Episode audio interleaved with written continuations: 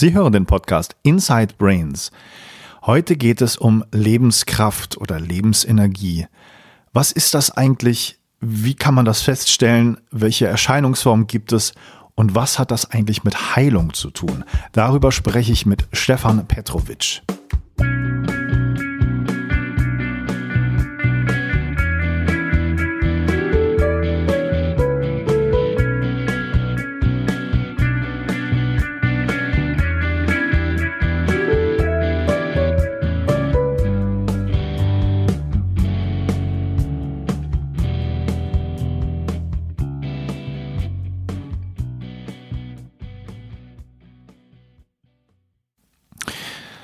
Herzlich willkommen zu Inside Brains. Mein Name ist Matthias Wittfoth. Ich bin Hirnforscher, Psychotherapeut und Coach und mache diesen Podcast jetzt seit einiger Zeit.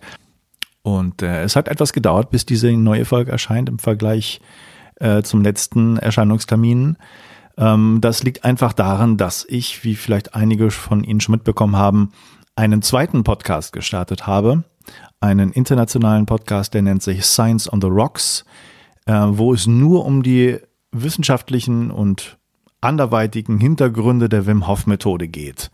Und da haben wir schon einige Folgen produziert. Meine Frau und ich zusammen machen diesen Podcast und ich kann Sie einladen, wenn Sie das interessiert, was die Wim Hof Methode ist, was der Herr selber erzählt, was es für ähm, spannende Geschichten darum gibt, wissenschaftliche Hintergründe, Infos, wie das Immunsystem funktioniert, wie Atmung funktioniert, wie Kälte auf den Körper wirkt, dann hören Sie doch einfach mal rein. Wir haben schon äh, recht spannende Folgen und es werden in den nächsten Wochen und Monaten ganz viele sehr, sehr hochkarätige Gäste bei mir äh, in diesem Podcast sein, die alle darüber sprechen, was sie äh, von der Wim Hof Methode halten oder was sie schon für Forschung gemacht oder anstreben in Zukunft, äh, die diese Aspekte der Wim Hof Methode untersuchen sollen.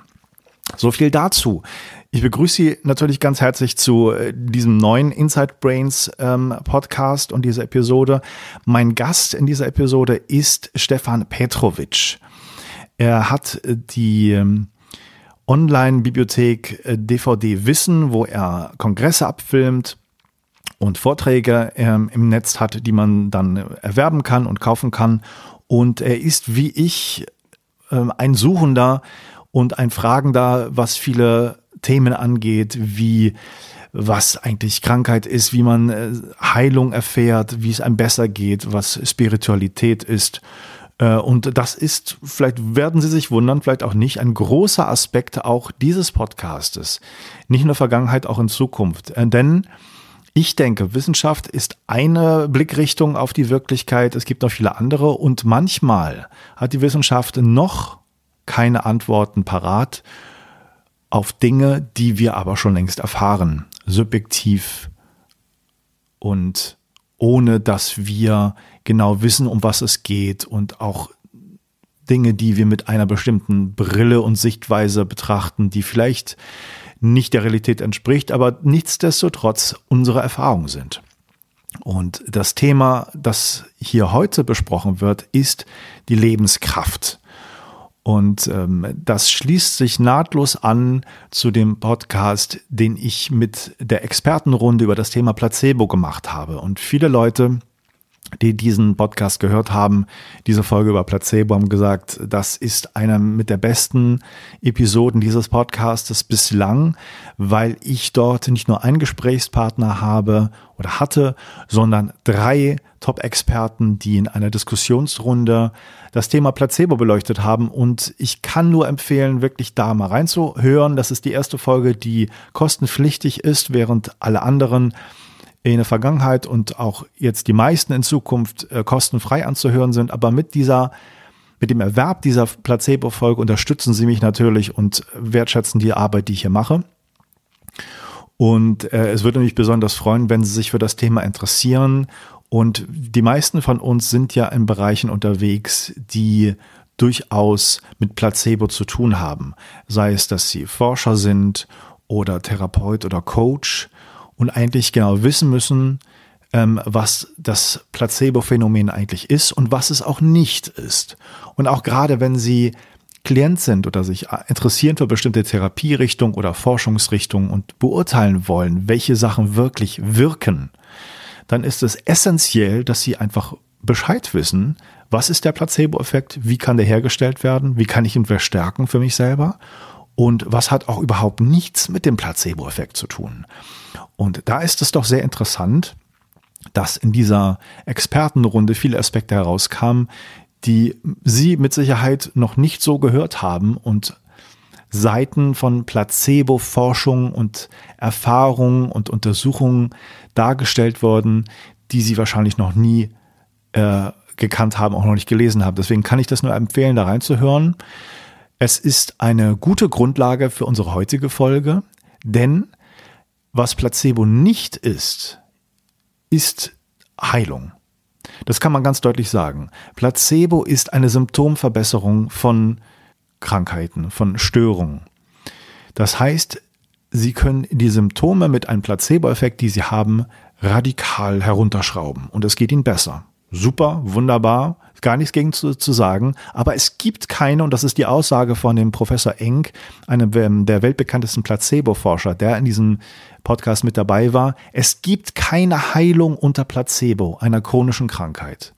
Und das muss man sich nochmal auf der Zunge zergehen lassen und ganz deutlich sagen. Es gibt keine Heilung unter Placebo einer chronischen Krankheit. Das heißt, alle Phänomene, die wir vielleicht mal beobachtet haben, die wir kennen, die von denen wir gehört haben, dass Leute von einer Krankheit geheilt wurden und sagen, na ja, die Methode, die Technik, die sie angewendet haben, das ist doch vielleicht nur Placebo. Nein, denn eine Heilung ist in der Medizin eine vollständige spontane Remission. Insofern ist dieser Unterschied ganz, ganz wichtig. Und wenn man äh, sich einmal vorstellt oder wenn Sie sich vorstellen, und vielleicht bedarf es da keiner großer Fantasie, dass Sie an einer Krankheit leiden, sei es psychisch, sei es körperlich, wobei die Unterscheidung sehr willkürlich ist, dann ist es nicht schwierig, sich vorzustellen, dass man geheilt werden möchte und nicht nur eine Symptomverbesserung haben möchte. Wenn man an einer Krankheit leidet, dann gibt es sicherlich immer mal Anteile, die größer oder weniger groß ausgeprägt sind, dass man sich für irgendwas bestraft und den Heilungsprozess vielleicht innerlich sabotiert. Nichtsdestotrotz, tief im Inneren wollen wir doch das loswerden, wollen wir doch geheilt werden. Und Heilung im Deutschen äh, im Vergleich zum englischen Healing ist ein großes, großes Wort. Doch gibt es so etwas wie Heilung? Darüber spreche ich mit Stefan Petrovic, der vor einiger Zeit im Rahmen und auf dem Weg dieser Suche nach Antwort auf diese Frage einen ähm, sehr, sehr spannenden Kinofilm gedreht hat, nämlich den Kinofilm Wunder der Lebenskraft, der in Deutschland vor einigen Jahren in den Kinos lief und viele Zuschauer gefunden hat.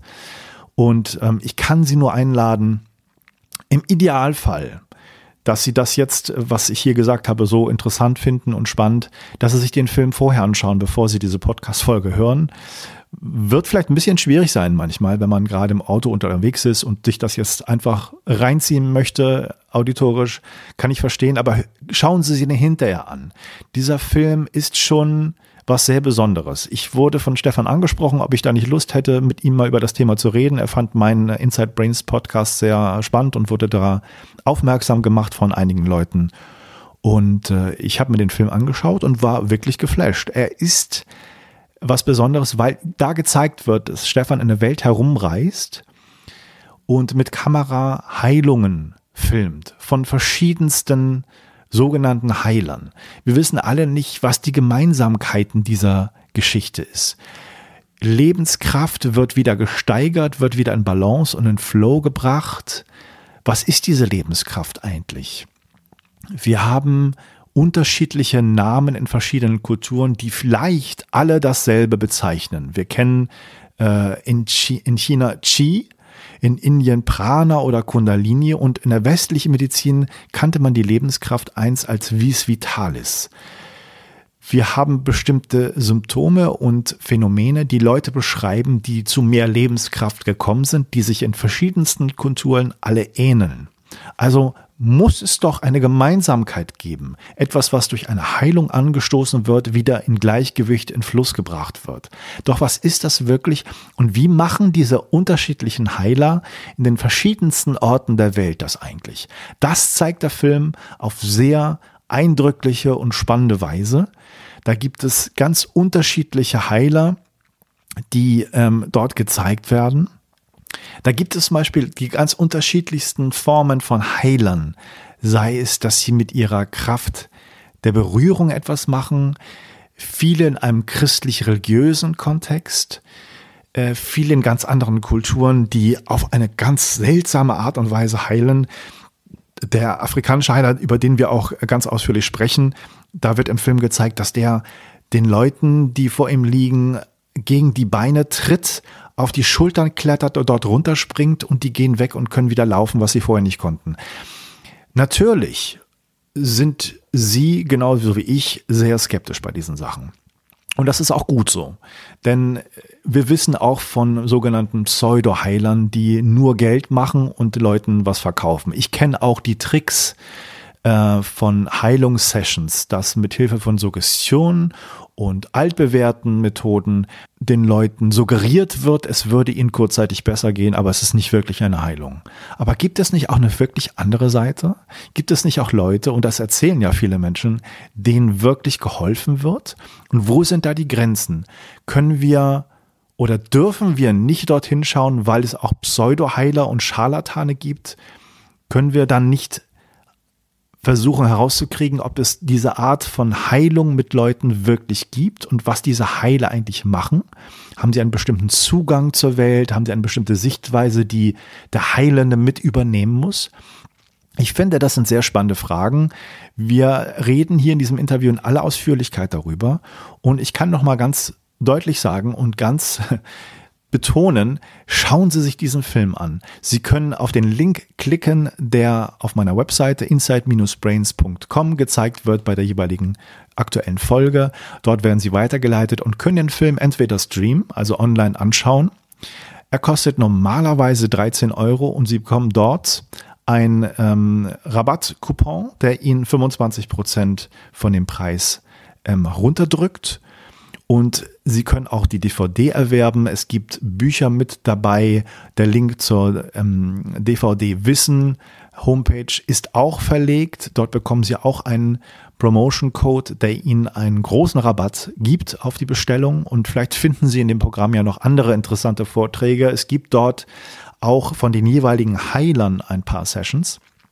Und da stöbern Sie einfach und schauen mal, was Ihnen da Spaß macht und was Sie interessiert. Und ich wünsche bei dem Interview ganz viel Spaß. Ich freue mich über Feedback. Und natürlich wäre das toll, wenn Sie durch den Erwerb der Placebo-Folge den Podcast weiter unterstützen. Gehen Sie einfach auf patreon.com Schrägstrich Inside Brains. Diese Links gibt es auch auf meiner Homepage. Und wenn Sie die englische Variante stört, und ich kann Ihnen sagen, es ist nicht einfach, sowas einzurichten und dass das mit dem Bezahlungssystem alles funktioniert. Wenn Sie also diese englische Plattform stört und das nicht verstehen oder das so schwierig finden, dann gibt es auch die Möglichkeit, dass Sie mir einfach eine Mail schicken und ich Ihnen einen Link schicke zu meinem PayPal-Konto und Sie dann anschließend den Zugang zur der Placebo-Folge auch so erhalten. Es gibt also gar keine ähm, großen Hürden, wenn man das wirklich anhören möchte. Und meine E-Mail-Adresse ist post at inside-brains.com. Post at inside-brains.com. Einfach mir eine Mail schicken. Sie wollen die Placebo-Folge hören. Sie kostet 5 Euro. Und durch einen Link, den ich Ihnen schicke, mit einem Bezahlungslink, können Sie das dann nachher anhören. Ich kann nicht versprechen, dass das sofort geht. Das ist dann nicht automatisiert.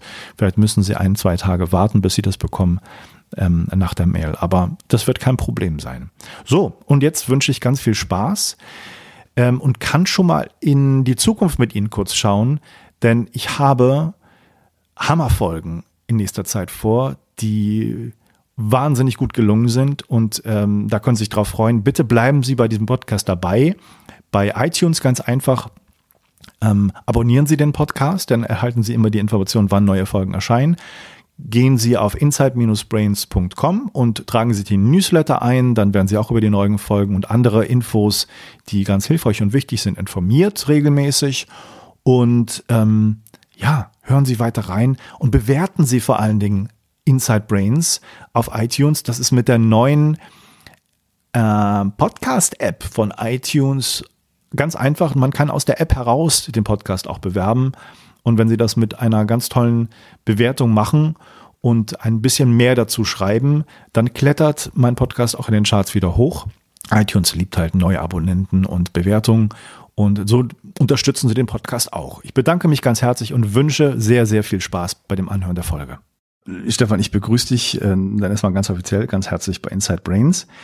Du hast ja äh, als äh, jemand, der an mich herangetreten ist, einen Vorschlag gemacht für eine Folge und ich habe mir das angeguckt, weil es ja auch um einen Film geht, den du gemacht hast, Wunder der Lebenskraft und äh, habe mir den angeschaut und war sehr verblüfft und sehr ähm, fasziniert von den Sachen, die du, die du da gezeigt hast. Ähm, wie war die Entstehungsgeschichte vom Film? Also du hast dich für diese Themen interessiert, aber wie bist du dazu gekommen, da wirklich in der Welt rumzureisen und die Leute zu filmen? Ja, Matthias, zuerst mal Dankeschön, dass du meinem Vorschlag dann auch zugestimmt hast. Ja, und die Entstehungsgeschichte dieses Films ist natürlich, äh, ich denke, wie für viele Filme fast das Wesentliche. Ich war, würde ich sagen, mein ganzes Leben auf der Suche. Und zwei Themen meiner Suche waren vorrangig. Punkt eins war mein Gesundheitszustand und Punkt zwei war das Thema, welchen Sinn hat dieses Leben? Der Gesundheitszustand war für 42 Jahre meines Lebens so, dass ich sechs bis acht Wochen grippale Infekte im Jahr hatte. Das waren immer zwei Wochen am Stück, also drei bis viermal im Jahr, in Ausnahmefällen vielleicht noch ein fünftes Mal. Das ist ein Zustand, der alles andere als befriedigend ist und natürlich habe ich spätestens als ich 16, 18 war und sich das immer noch nicht geändert hat, begonnen zu suchen. Gesucht habe ich in ganz vielen verschiedenen Bereichen. Das war die, das Thema Ernährung, das waren psychologische, therapeutische Methoden, habe versucht, meine Stressoren zu reduzieren äh, und ich habe auch spirituell gesucht. Und die spirituelle Suche und die Suche nach dem Lebenssinn gehen natürlich Hand in Hand. Mhm. Denn ich hatte Vorbilder, sage ich mal. Das waren meine Eltern, das waren aber auch Lehrer, das waren Bekannte meiner Eltern, Freunde meiner Eltern, wo ich gesehen habe, die sind mit ihrem Leben nicht glücklich. Das habe ich schon als Kind bemerkt und habe gesagt, so soll mein Leben mal nicht ablaufen. Und habe dann mein Hobby zum Beruf gemacht. Ich habe dann Informatik studiert und dann festgestellt, das ist es auch nicht für den Rest meiner Tage, denn ein Hobby und ein Beruf sind zwei Paar Stiefel. Und mehr oder weniger durch viele Zufälle des Lebens bin ich hinter einer Kamera gelandet. Also um diese zu erzählen, bräuchte ich jetzt im Detail eine halbe, dreiviertel Stunde. Denn der Weg vom Informatiker zum Kameramann war in meiner Familie alles andere als vorgezeichnet, denn mit Kunst kann man keine Geld kein Geld verdienen, ist wohl mehr so ein, so ein Glaubenssystem in unserer Familie. Und Kameramann, Regisseur ist dann doch Kunst. Ja, ich stand also hinter einer Kamera und habe mich gefragt, wie kann ich jetzt damit Geld verdienen? Und dann kamen wieder einige Zufälle zustande und ich habe begonnen, Kongresse abzufilmen. Kongresse, die mich persönlich interessiert haben, also alternative Gesundheitsthemen und spirituelle Themen. Und ungefähr acht Monate nach Beginn dieser Tätigkeit war ich auf einem Kongress im Ruhrgebiet und bin dort einem deutschen Heiler begegnet. Und dieser deutsche Heiler hat mich eingeladen, die Kongresse, die er damals noch veranstaltet hat, zu filmen. Das habe ich dann zwei Jahre lang gemacht und habe sehr, sehr merkwürdige Dinge gesehen. Und nach zwei Jahren habe ich zu ihm gesagt, Armin, jetzt will ich wissen, was hier vor sich geht. Ich also es war der, der, Armin Mattich, der auch in deinem Film vorkommt. Genau, Armin Mattich, der in meinem Film vorkommt. Und ich habe zu ihm gesagt, ich weiß nicht, was die Leute erleben. Ich sehe nur, sie sehen immer noch glücklicher aus, wenn sie wiederkommen. Sie sehen noch zufriedener aus sie strahlen mehr, es ist hier so eine liebevolle Atmosphäre hinter den Menschen, irgendwas ist hier besonders. Und dann habe ich ein Seminar bei ihm gebucht und wie es dann mein, meine Art ist, ich habe sofort ein Fünf-Tages-Seminar gebucht, also nicht ein Wochenende, sondern dann gleich die volle Dröhnung. Und gleich am ersten Tag bei der ersten Heilsession, da hatten wir eine Partnerübung gemacht Und da ging es bei mir richtig ab. So formuliere ich es jetzt mal. Mhm. Äh, wer meinen Film dann irgendwann sieht oder vielleicht schon gesehen hat, weiß, wovon ich spreche. Das heißt, mein Körper hat immens stark reagiert, auch mein Bewusstsein hat sehr ungewöhnliche Phänomene produziert. Ich formuliere es mal bewusst so unpersönlich. Also man erlebt Glückszustände, aber man erlebt auch äh, man geht durch echt schwere Dinge durch. Für einen Außenstehenden muss es ausgesehen haben, als würde ich um mein Leben kämpfen. Ja. Also für jemand, der nicht weiß, wie solche Phänomene aussehen. Und ich habe auch für, um mein Leben gekämpft, allerdings natürlich auf eine andere Art und Weise. Ich habe um die Kraft zu leben gekämpft, um die Kraft, Dinge in die Realität zu bringen. Und ich kann mich noch sehr genau an diese Session erinnern und ich weiß auch, wo mein Körper besonders stark reagiert hat und das war eben im Bauchbereich, im Solarplexusbereich. Und jeder Mensch, der sich mal mit solchen Themen beschäftigt hat, wo im Körper, wenn man von den Chakren ausgeht oder auch von den Drüsen im Körper, die Plätze der Chakren entsprechen ja den Drüsen, dann ist dieser Bereich der Bereich, wo es um Macht geht. Mhm. Macht hat in Deutschland einen sehr negativen Klang, aber Macht heißt ja nichts anderes wie, ich kann Dinge machen, ich kann sie in die Realität bringen. Und interessanterweise, nach dieser einen Session wusste ich, jetzt hat sich was Grundlegendes in meinem, äh, in meinem Leben verändert. Ich wusste damals noch nicht was, denn so tief war ich in der Materie noch nicht, aber es war klar, in dieser einen Stunde oder halben, dreiviertel Stunde hat sich was Grundlegendes verändert. Und heute weiß ich, es war mein Gesundheitszustand, ich werde kaum noch krank und wenn, dann nicht mehr auf die Art und Weise wie früher, zwei Wochen am Stück, sondern dann habe ich mal eine ungewöhnliche Nacht, dann habe ich mal jetzt nach sechseinhalb äh, Jahren, hatte ich mal wieder eine ganze Woche in Schnupfen. Mhm. Das hatte ich sechseinhalb Jahre nicht mehr gekannt. Das andere, was sich aber tatsächlich auch verändert hat, war der Bewusstseinszustand und eben auch die Fähigkeit, dass plötzlich die Dinge leichter und besser gelaufen sind in meinem Leben. Es gingen Türen auf. Türen, gegen die ich vorher ein paar Jahre vergeblich gerannt bin. Und dann habe ich gesehen, dass viele Menschen die Wie lange ist das her, dass du das erlebt hattest? Das sind jetzt sechseinhalb Jahre. Also es war 2008 mhm. bin ich Armin Mattich begegnet. 2010 im Herbst habe ich im ja, September, Oktober, November muss es gewesen sein, habe ich das Seminar bei ihm gemacht. Also ich sage immer Armin Mattich, da ist seine Frau auch immer dabei. Aber er ist eben der, der vorne steht. Gut, ähm, und dann habe ich gesehen, ich bin kein Einzelfall. Also so, ich konnte mir erstmals erklären, warum kommen die alle, die Leute zu Armin? Und was ist das Besondere an ihm, denn ich habe ja mittlerweile ungefähr 1600, 1700 Vorträge in meinem Online-Shop. Und ungefähr die Hälfte davon habe ich selbst gefilmt. Und irgendwann fällt einem auf, die Leute erzählen immer vom Gleichen auf eine andere Art und Weise. Der Kinesiologe, der NLPler, sie haben alle irgendwo die gleiche Zielrichtung. Und Armin war auf einer anderen Ebene unterwegs. Und das ist einer der Punkte, wo ich sage, das war so wertvoll, dies zu teilen, dass ich dieses, diese verrückte Idee in die Welt gebracht habe, zu sagen, ich drehe einen Kinofilm. Wohlwissend, ich habe keine Ahnung, wie man das macht.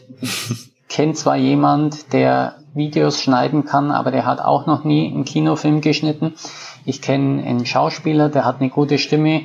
Also ich kenne so ein paar Leute in der mhm. Szene, mhm. aber mit Kino hatte so richtig noch keiner was zu tun. Und trotzdem war da eine ganz tiefe innere Überzeugung, das müssen die Leute wissen. Mhm. Und die Überzeugung wird mir heute im Kino von den Zuschauern oder von den Käufern unserer DVD auch bestätigt. Nur damals hatte ich nur diese Idee und um mich herum einen Haufen Zweifler. und ich verstehe das natürlich auch. Gut, das eine war also diese Erfahrung zu sagen, da gibt's jemand, der arbeitet auf einer ganz anderen Ebene. das Zweite, was dann damals die Frage war, wie wird denn dieser Film ausschauen? Und ich kannte all die Filme The Secret, What's a Bleep Do We Know und wie sie alle heißen, diese amerikanisch-spirituellen Filme. Ja. Und ich weiß nicht, ob du die auch kennst. Ich glaube, ich habe den einmal gesehen, ja. Mhm. Und die Machart all dieser amerikanisch-spirituellen Filme ist zu 90 Prozent die gleiche. Die suchen sich ein paar relativ bekannte Namen wie Deepak Chopra, Neil Donald Walsh, Bruce Lipton und so weiter. Mhm. Und die wechseln sich in relativ schnellem Wechsel ab und arbeiten ein Thema ab. Es ist ein Thema, das theoretisch, philosophisch abgehandelt wird. Und jetzt ist es ja leider so, dass Theorie und Philosophie immer falsch sein kann. Hm. Ich kann es ja kaum überprüfen. Und wenn wir in die Weltgeschichte schauen, darüber sind Kriege geführt worden, worden über ja. Theorien, Philosophien, Dogmen. Und das Tolle war, dass ich durch diese Erfahrung bei Armin Mattich und das, was ich vorher schon gesehen hatte, wusste, ich kann was zeigen. Denn was ich erlebt hatte, war eine sehr starke Aktivierung der Lebenskraft.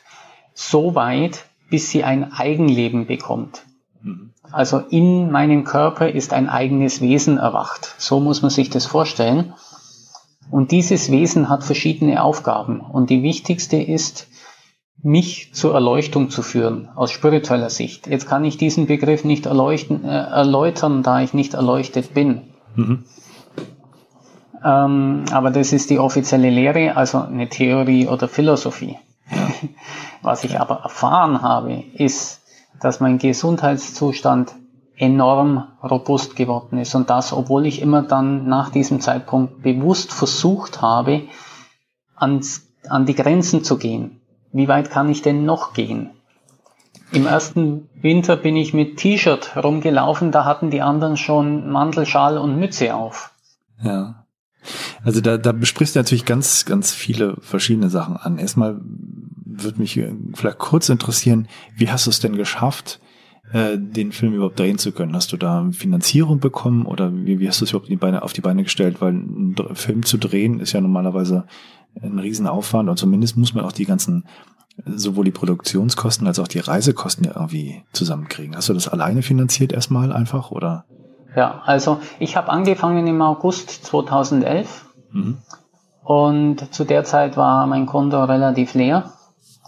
Ich hatte äh, mit dem Geschäftspartner zusammen diese Firma, DVD Wissen, die jetzt mir alleine gehört und die hat sich nur für eine Person getragen. Und äh, wir haben das auch letztendlich nicht geschafft, die auf ein Niveau zu bringen, dass es sich für zwei Personen trägt. Hm. Deshalb war mein Konto relativ leer. Hm. Aber ich hatte einen vollen Tank, eine Kamera und hatte den ersten Termin bei Swami Vishwananda in Springen nördlich von Wiesbaden. Ah, mhm. und da wusste ich, das kann ich finanzieren. Hinfahren, zurückfahren, Videoaufnahmen machen, okay.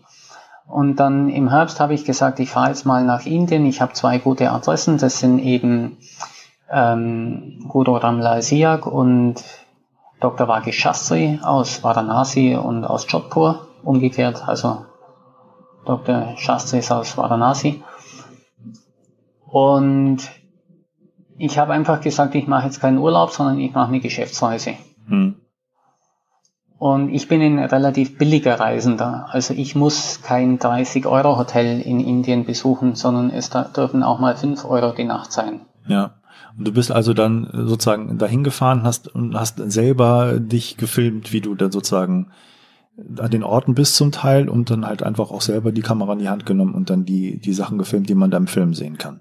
Genau, also 90 Prozent der Aufnahmen sind von mir. Äh, aus Kostengründen war ich meistens alleine unterwegs. Hm ähm, ein Teil der Reisen hat meine jetzige Freundin, mit der ich jetzt seit, glaube fast drei Jahren zusammen bin, mitgemacht. Mhm.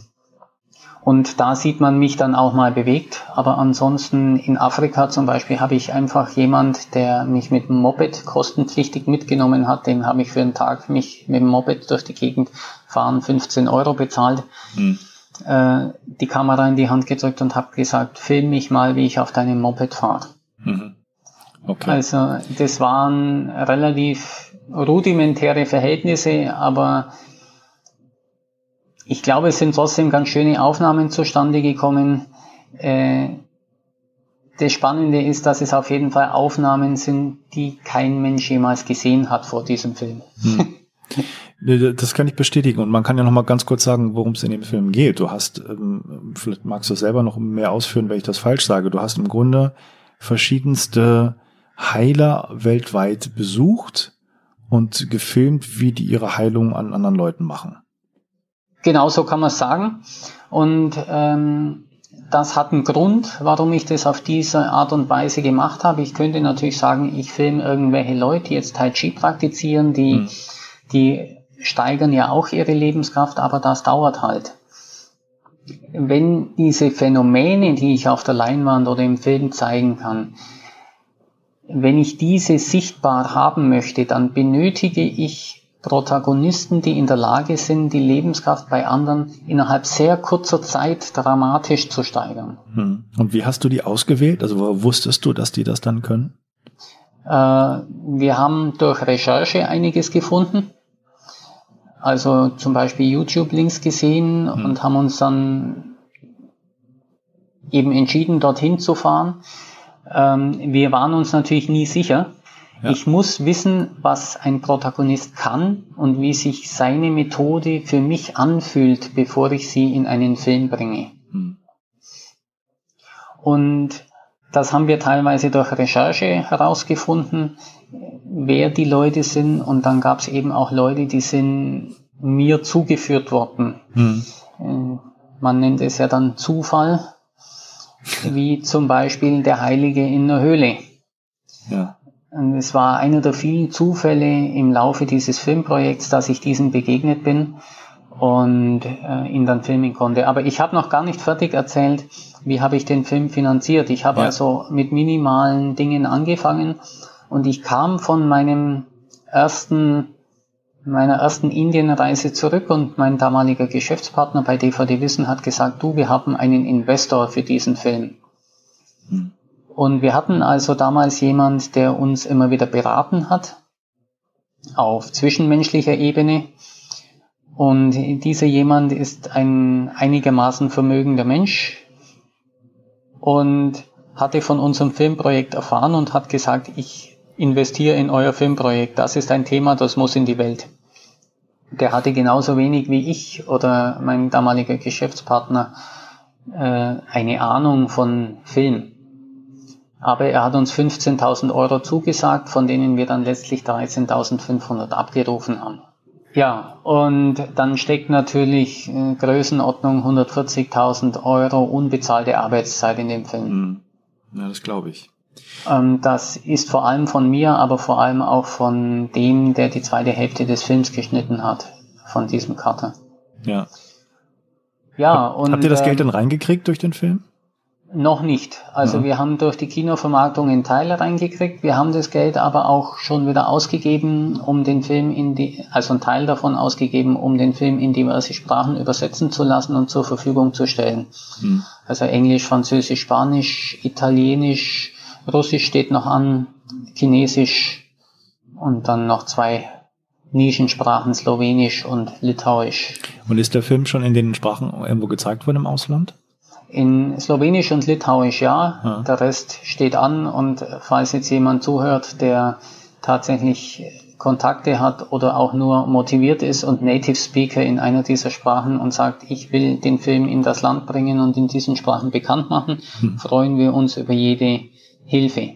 Okay, ja super. Denn letztendlich ist das ganze Projekt so aufgebaut, dass wir gesagt haben, Menschen, die das Thema wirklich toll finden, die wirklich dahinter stehen, Lass uns noch mal ganz kurz zurückgehen zu, zu deinem ersten, zu deinem ersten Erlebnis, zu diese, der erste Tag von diesem Fünftagesseminar, was du erzählt hast. Das würde ich gerne noch mal ein bisschen genauer wissen.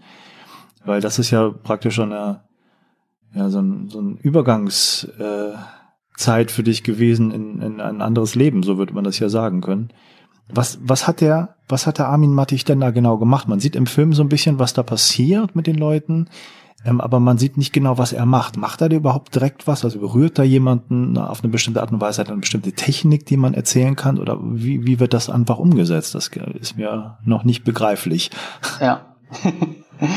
Ähm, das ist für jemanden, der es noch nicht erfahren hat, tatsächlich auch schwer zu sehen und zu verstehen. Äh, Armin Mattich arbeitet mit unterschiedlichen Dingen. Also wer ein bisschen hellsichtig ist, sieht, dass er sehr viel Licht um sich hat.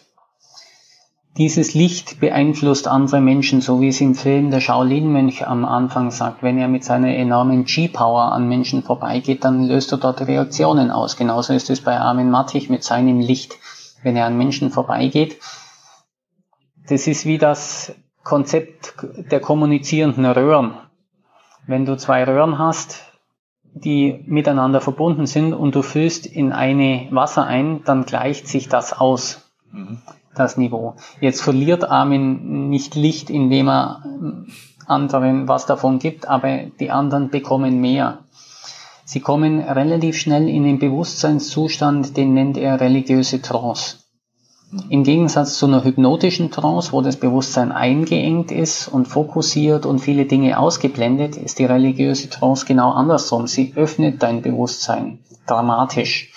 Du kriegst Dinge mit, du nimmst Dinge wahr, die hast du bisher bestenfalls erahnt, in den meisten Fällen warst du dich ihrer nicht mal bewusst. Hm. Das geht zu uralten Geschichten in diesem Leben, aber auch in anderen, mhm. die du manchmal deutlich siehst, manchmal aber auch einfach anders wahrnimmst, als Gefühlen zum Beispiel oder als klares Wissen. Und dann betet Armin für die Menschen. Und wo, letztendlich muss man sich fragen, wodurch geschieht denn Heilung? Denn das ist, was bei ihm passiert. Aber was genau, was genau hat er gemacht? Also du kamst dahin, der erste Tag, was, ist da genau passiert? Mhm. Wir haben da eine Übung gemacht, die nennt er Heilen auf die englische Art und er hat die Übung nur angeleitet. Mhm. Und die, die Partnerin, die mit mir gearbeitet hat, die hat eigentlich die Übung gemacht. Und wenn Armin arbeitet, dann legt er mal Hände auf, weil er weiß, hier muss jetzt mehr Kraft in den Menschen, hier muss mehr Licht in den Menschen. Und so leitet er auch die Leute an in so einem Seminar. Mhm. Und wenn mehr Kraft im Menschen entsteht und wenn du in so eine religiöse Trance kommst und du siehst vielleicht Dinge, die unangenehm sind. Dann gibt es einen ganz großen Menschheitslehrer vor 2000 Jahren. Der hat mal auf die Frage, wie oft man denn vergeben soll, gesagt, so sieben mal sieben mal. Also war, was wahrscheinlich, oder sieben mal siebzig mal hat er gesagt, was wahrscheinlich für unendlich oft steht. Mhm. Und das ist eigentlich das, was dich in so einer Session am meisten vorwärts bringt. Wenn du diese unangenehmen Dinge siehst, und du weißt, du hast einen Teil dazu beigetragen, der andere hat einen Teil dazu beigetragen, du vergibst und du bittest um Vergebung. Innerlich. Du musst zu niemand hingehen. Ja. Und dann wird mehr Freiheit, entsteht mehr Freiheit in dir und da spürst du, da spürst du ganz klar. Und wenn Heilung passiert, dann gibt es einen Sprung an Lebenskraft. Also die meisten Menschen denken, ich brauche mehr Lebenskraft, dann entsteht körperliche Heilung. Und Tatsache ist, zuerst entsteht die eigentliche Heilung. Und die eigentliche Heilung ist immer auf Seelenebene. Und dann entsteht, wird mehr Licht im Menschen frei, mehr Lebenskraft und als Folge gesteigerter Lebenskraft kann es auch zu psychischen und körperlichen Heilungen kommen. Mhm.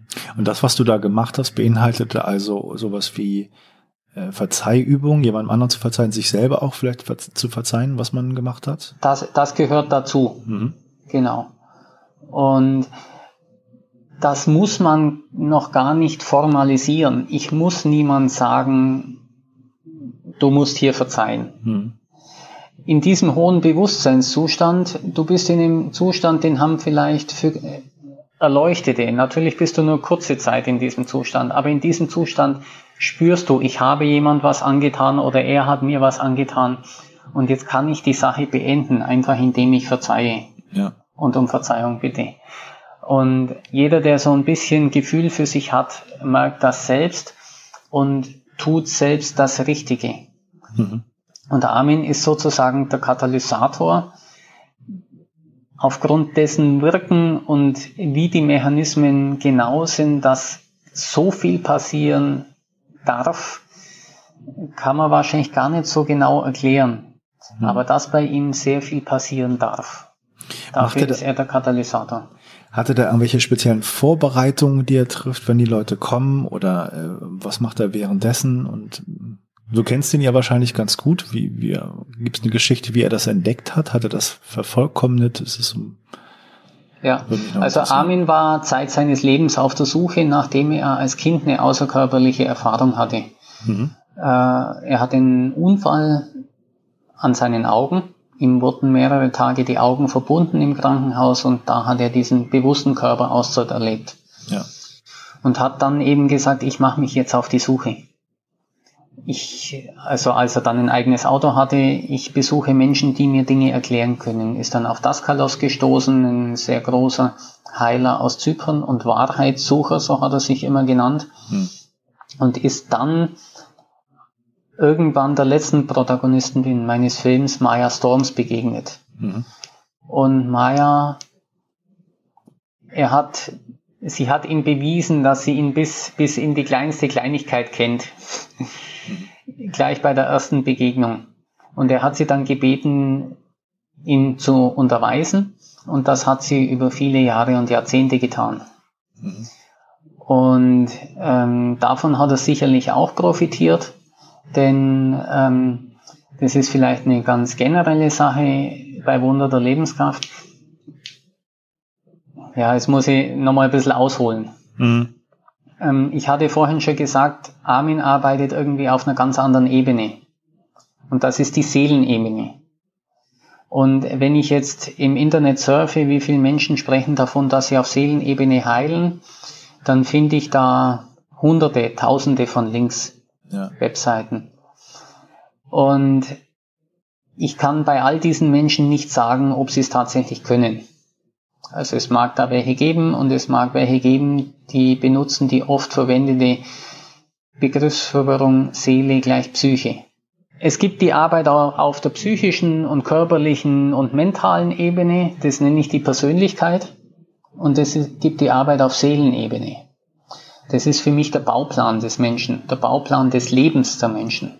Dahinter steht denn eher so ein Konzept von etwas, was äh, den Körper und die Psyche überdauert und äh, überdauert, ja genau.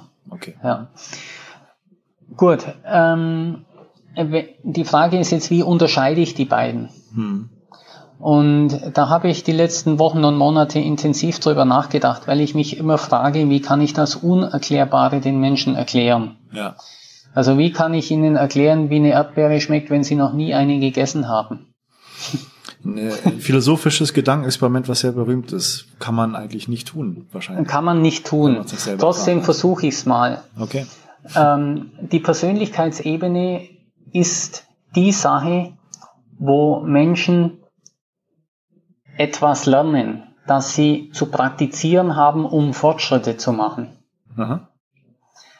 Oder wenn jetzt zum Beispiel, äh, ich habe oft kinesiologische Sitzungen genommen, ich habe ein Thema, gehe damit zu einem Kinesiologen, kriege dieses Thema geklärt, Klammer auf scheinbar, Klammer zu, denn ein Viertel bis ein halbes Jahr später begegnet mir das gleiche Thema wieder. In einer Facette, die sich ein bisschen von der ersten unterscheidet. Und so gehe ich das Thema 10, 20 Mal an und irgendwann ist es dann vielleicht wirklich geklärt. Mhm. Wenn ich Heilung auf Seelenebene zu einem Thema bewirke, bewirken kann, bewirken darf, wie man das auch immer nennen mag, dann ist das Thema wirklich beendet. Das ist Heilung auf Seelenebene und das Verstehe. ist der Unterschied. Mhm. Ähm, also man geht, geht eher an die richtigen Ursachen und nicht die Symptome, die man mit verschiedenen Variationen dann irgendwie unterdrückt. Genau, ich gehe an den Bauplan. Verändert. Ja. Okay. Ich, ich zeichne wie bei einem Haus, ich zeichne in die Wand ein Fenster und jeder Maurer wird dieses Fenster lassen. Sage ich es nur dem Maurer und der Maurer wechselt morgen, dann ist das Fenster wieder zu. ja, vom theoretischen Konzept kann ich das sehr gut verstehen und nachvollziehen. Und, und das ist das, was du den Protagonisten deines Films sozusagen als auch gemeinsamen Nenner zuschreiben würdest. Ähm, nein, denn es ging ja um die Lebenskraft, mhm. Um die Steigerung der Lebenskraft. Das war für mich die, die Ausgangssituation und zwar idealerweise so weit, bis es zu Kundalini wird, bis es dynamisch wird. Mhm. Wenn ich die Lebenskraft stark steigere, aber noch keine Kundalini erreicht habe und dieser Zugewinn bleibt mir normalerweise. Also sei es über jahrelange Tai Chi Praktiken, jemand, der so seine Lebenskraft steigert, hat einen Zugewinn, sagen wir mal, von 50 Prozent. Und auch wenn er jetzt aufhört zu praktizieren, funktioniert er weiterhin auf diesem höheren Niveau. Mhm. Wenn du bei Armin ein Seminar machst, dann hast du auch einen Zugewinn. Das passiert vielleicht an ein, in einer Session oder an einem Wochenende. Und dieses Niveau bleibt dir auch erhalten. Und das war die erste Frage meines Films. Wer kann das so stark steigern? Und jetzt gibt es den zweiten Zustand, wenn die Steigerung noch größer ist. Ja. Im Prozent drücke ich das jetzt nicht aus, sondern einfach nur so hoch, dass die Lebenskraft dynamisch wird, dass sie Kundalini genannt wird in Indien und dass sie in dir ein Eigenleben bekommt. Mhm. Dann ist dieses Wesen erwacht. Und es gibt eigentlich nichts mehr zu tun, denn dieses Wesen in dir sorgt für dich. Und die Kundalini kann man auf zwei verschiedene Arten und Weisen erwecken. Über die Persönlichkeitsebene und über die Seelenebene. Und die indischen oder fernöstlichen Techniken gehen so gut wie alle über die Persönlichkeitsebene. Aha. Deswegen nein auf die Frage, ob das der gemeinsame Nenner ist, weil nicht jeder auf der Seelenebene arbeitet, aber trotzdem diese, diese Steigerung der Lebensenergie vermitteln kann. Genau. Mhm. Ja. Ich, ich verwende ungern das Wort Energie, okay. weil das in der esoterischen Szene so sehr gerne und viel benutzt wird. Und ich verwende das Wort Lebenskraft. Es ist auch nicht klar, warum äh, für die meisten Menschen einfach als als Hinweis, es ist Energie plus noch was. Und dieses plus noch was ist Intelligenz. Mhm. Das heißt, die Kraft weiß, wo in meinem Körper was zu reparieren ist. Mhm. Die Kraft weiß, wann ich mehr davon brauche. Okay, also da, da müssen wir, glaube ich, nochmal gesondert drüber sprechen, über dieses Themengebiet. Aber lass uns nochmal allgemein nochmal ein bisschen ein paar Sachen abstecken. Ähm, du hast ähm, erzählt, dass du lass mich kurz überlegen, ähm, dann dieses, dieses Erlebnis bei dem Armin hattest, und da möchte ich nochmal drauf zurückkommen, weil es ja so ein Ausgangspunkt auch für dich war. Wie war das denn danach? Also wie bist du damit umgegangen? Was hat sich da konkret verändert? Wie hast du das festgestellt? Was hat sich, wie konntest du das festmachen? Also bei mir war es relativ extrem, das erlebt bei weitem nicht jeder so wie ich. Ich habe zunächst mal drei Monate lang keine Minute mehr geschlafen. Ich habe zu dieser Zeit zwischen zwei Kirchen gewohnt und habe jede Viertelstunde nachts die Kirchenglocken läuten hören. Das war mein Check, schlafe ich eigentlich gerade oder nicht. Äh, mein Bewusstsein war wach. Mein Körper hat die Ruhe gebraucht noch. Das hat sich ein Vierteljahr hingezogen und in diesem Vierteljahr, ich war vorher ein Mensch, der immer sehr schnell gefroren hat, sehr schnell erschlagen und müde war sehr schnell unkonzentriert wurde, das hat sich alles komplett verändert innerhalb wirklich von einem Tag auf den nächsten. Mhm. Wie gesagt, ich habe das dann sogar auf die Probe gestellt. Ich bin bei minus 10 Grad mit frisch gewaschenen Haaren ins Freie und habe gesagt, mal schauen, was passiert. Mhm. Und außer dass mein Kopf kalt wurde, ist nichts passiert. Früher hätte ich dann nicht mal dran denken dürfen. Und was aber das Wesentliche war, für mich das Wesentliche, denn die gesundheitlichen Aspekte sind super. Aber viel spannender ist doch, ich habe vorher ganz viele Regeln beachtet, um auf meine Gesundheit zu achten. Und plötzlich habe ich die nicht mehr gebraucht. Mhm. Ich bin trotzdem Vegetarier geblieben. Aber ich weiß, wenn ich jetzt einen Fisch esse und jetzt im Jahr 2017 habe ich angefangen, wieder einen Fisch zu essen, dann macht's mir auch nichts. Ja. Äh, wenn ich auf dieses oder jenes nichts achte, es macht mir auch nichts, es entsteht Freiheit. Ja. Und das ist das, was sich die meisten Menschen wünschen. Und ich glaube, das ist der Hauptzugewinn neben okay. den gesundheitlichen Aspekten. Ja, kann, kann, ich gut, kann ich gut verstehen. Und äh, Freiheit und auch vielleicht sowas, was man in vielen Bereichen als so ein, so ein Erkennen oder Rückkehr zum authentischen Selbst bezeichnet. Ist das auch sowas, was du sagen würdest? Ja gut, äh, das habe ich gar nicht auf meiner Liste dessen stehen, was ich den Leuten immer erzähle, aber eigentlich ist es eine ganz wichtige Geschichte. Denn was auch entsteht in, durch solche Erfahrungen, also bei Armin oder auch bei den anderen Protagonisten meines Films, hm. ist, dass wenn die Lebenskraft steigt, steigt gleichzeitig auch die Fähigkeit zu fühlen. Also die Gefühle, die du bisher schon hattest, aber sehr, sehr im Hintergrund, die treten mehr in den Vordergrund. Mhm. Und jetzt ist es super, wenn du eine Beziehung hast und die Beziehung ist traumhaft und du schaust deine Frau an und denkst dir, wow, was habe ich für ein Glück. Und du spürst das bloß, äh, plötzlich zehnmal so stark. Mhm.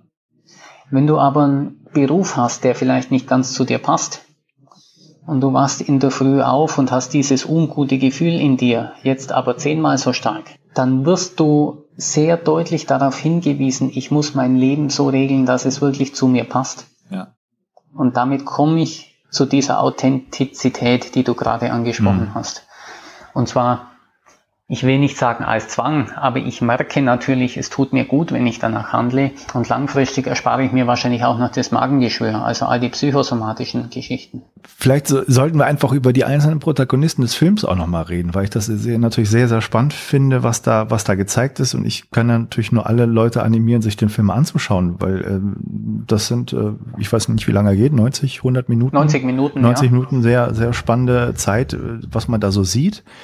Ähm, und auch wenn wir jetzt gleich über die vielleicht die Protagonisten und die Heiler, die du im Film da zeigst, reden, dann bleibt doch trotzdem immer die Frage, ähm, du beobachtest mit der Kamera und was, was ist da wirklich passiert? Was ist Inszenierung? Ne? Das ist ja, ist ja letztendlich Filmtheorie. Man hat ja früher gedacht, man inszeniert einen Film und dann gab es Leute, die haben gesagt, ja, man hält einfach die Kamera drauf und das ist die Realität. Ähm, was kannst du da für, für Beobachtungen erzählen von den Sachen, die abseits der Kamera passiert sind? Gab es da etwas, wo du auch entdeckt hast, das war gar keine Heilung und da bist du dem auf die Schliche gekommen oder andersherum, du hast da Sachen äh, gefilmt, die sahen nicht spektakulär aus, aber hinterher oder vorher oder drumherum hast du erlebt, das waren ganz besondere persönliche äh, Transformations- und Heilungsgeschichten für die Leute, die da waren. Mhm.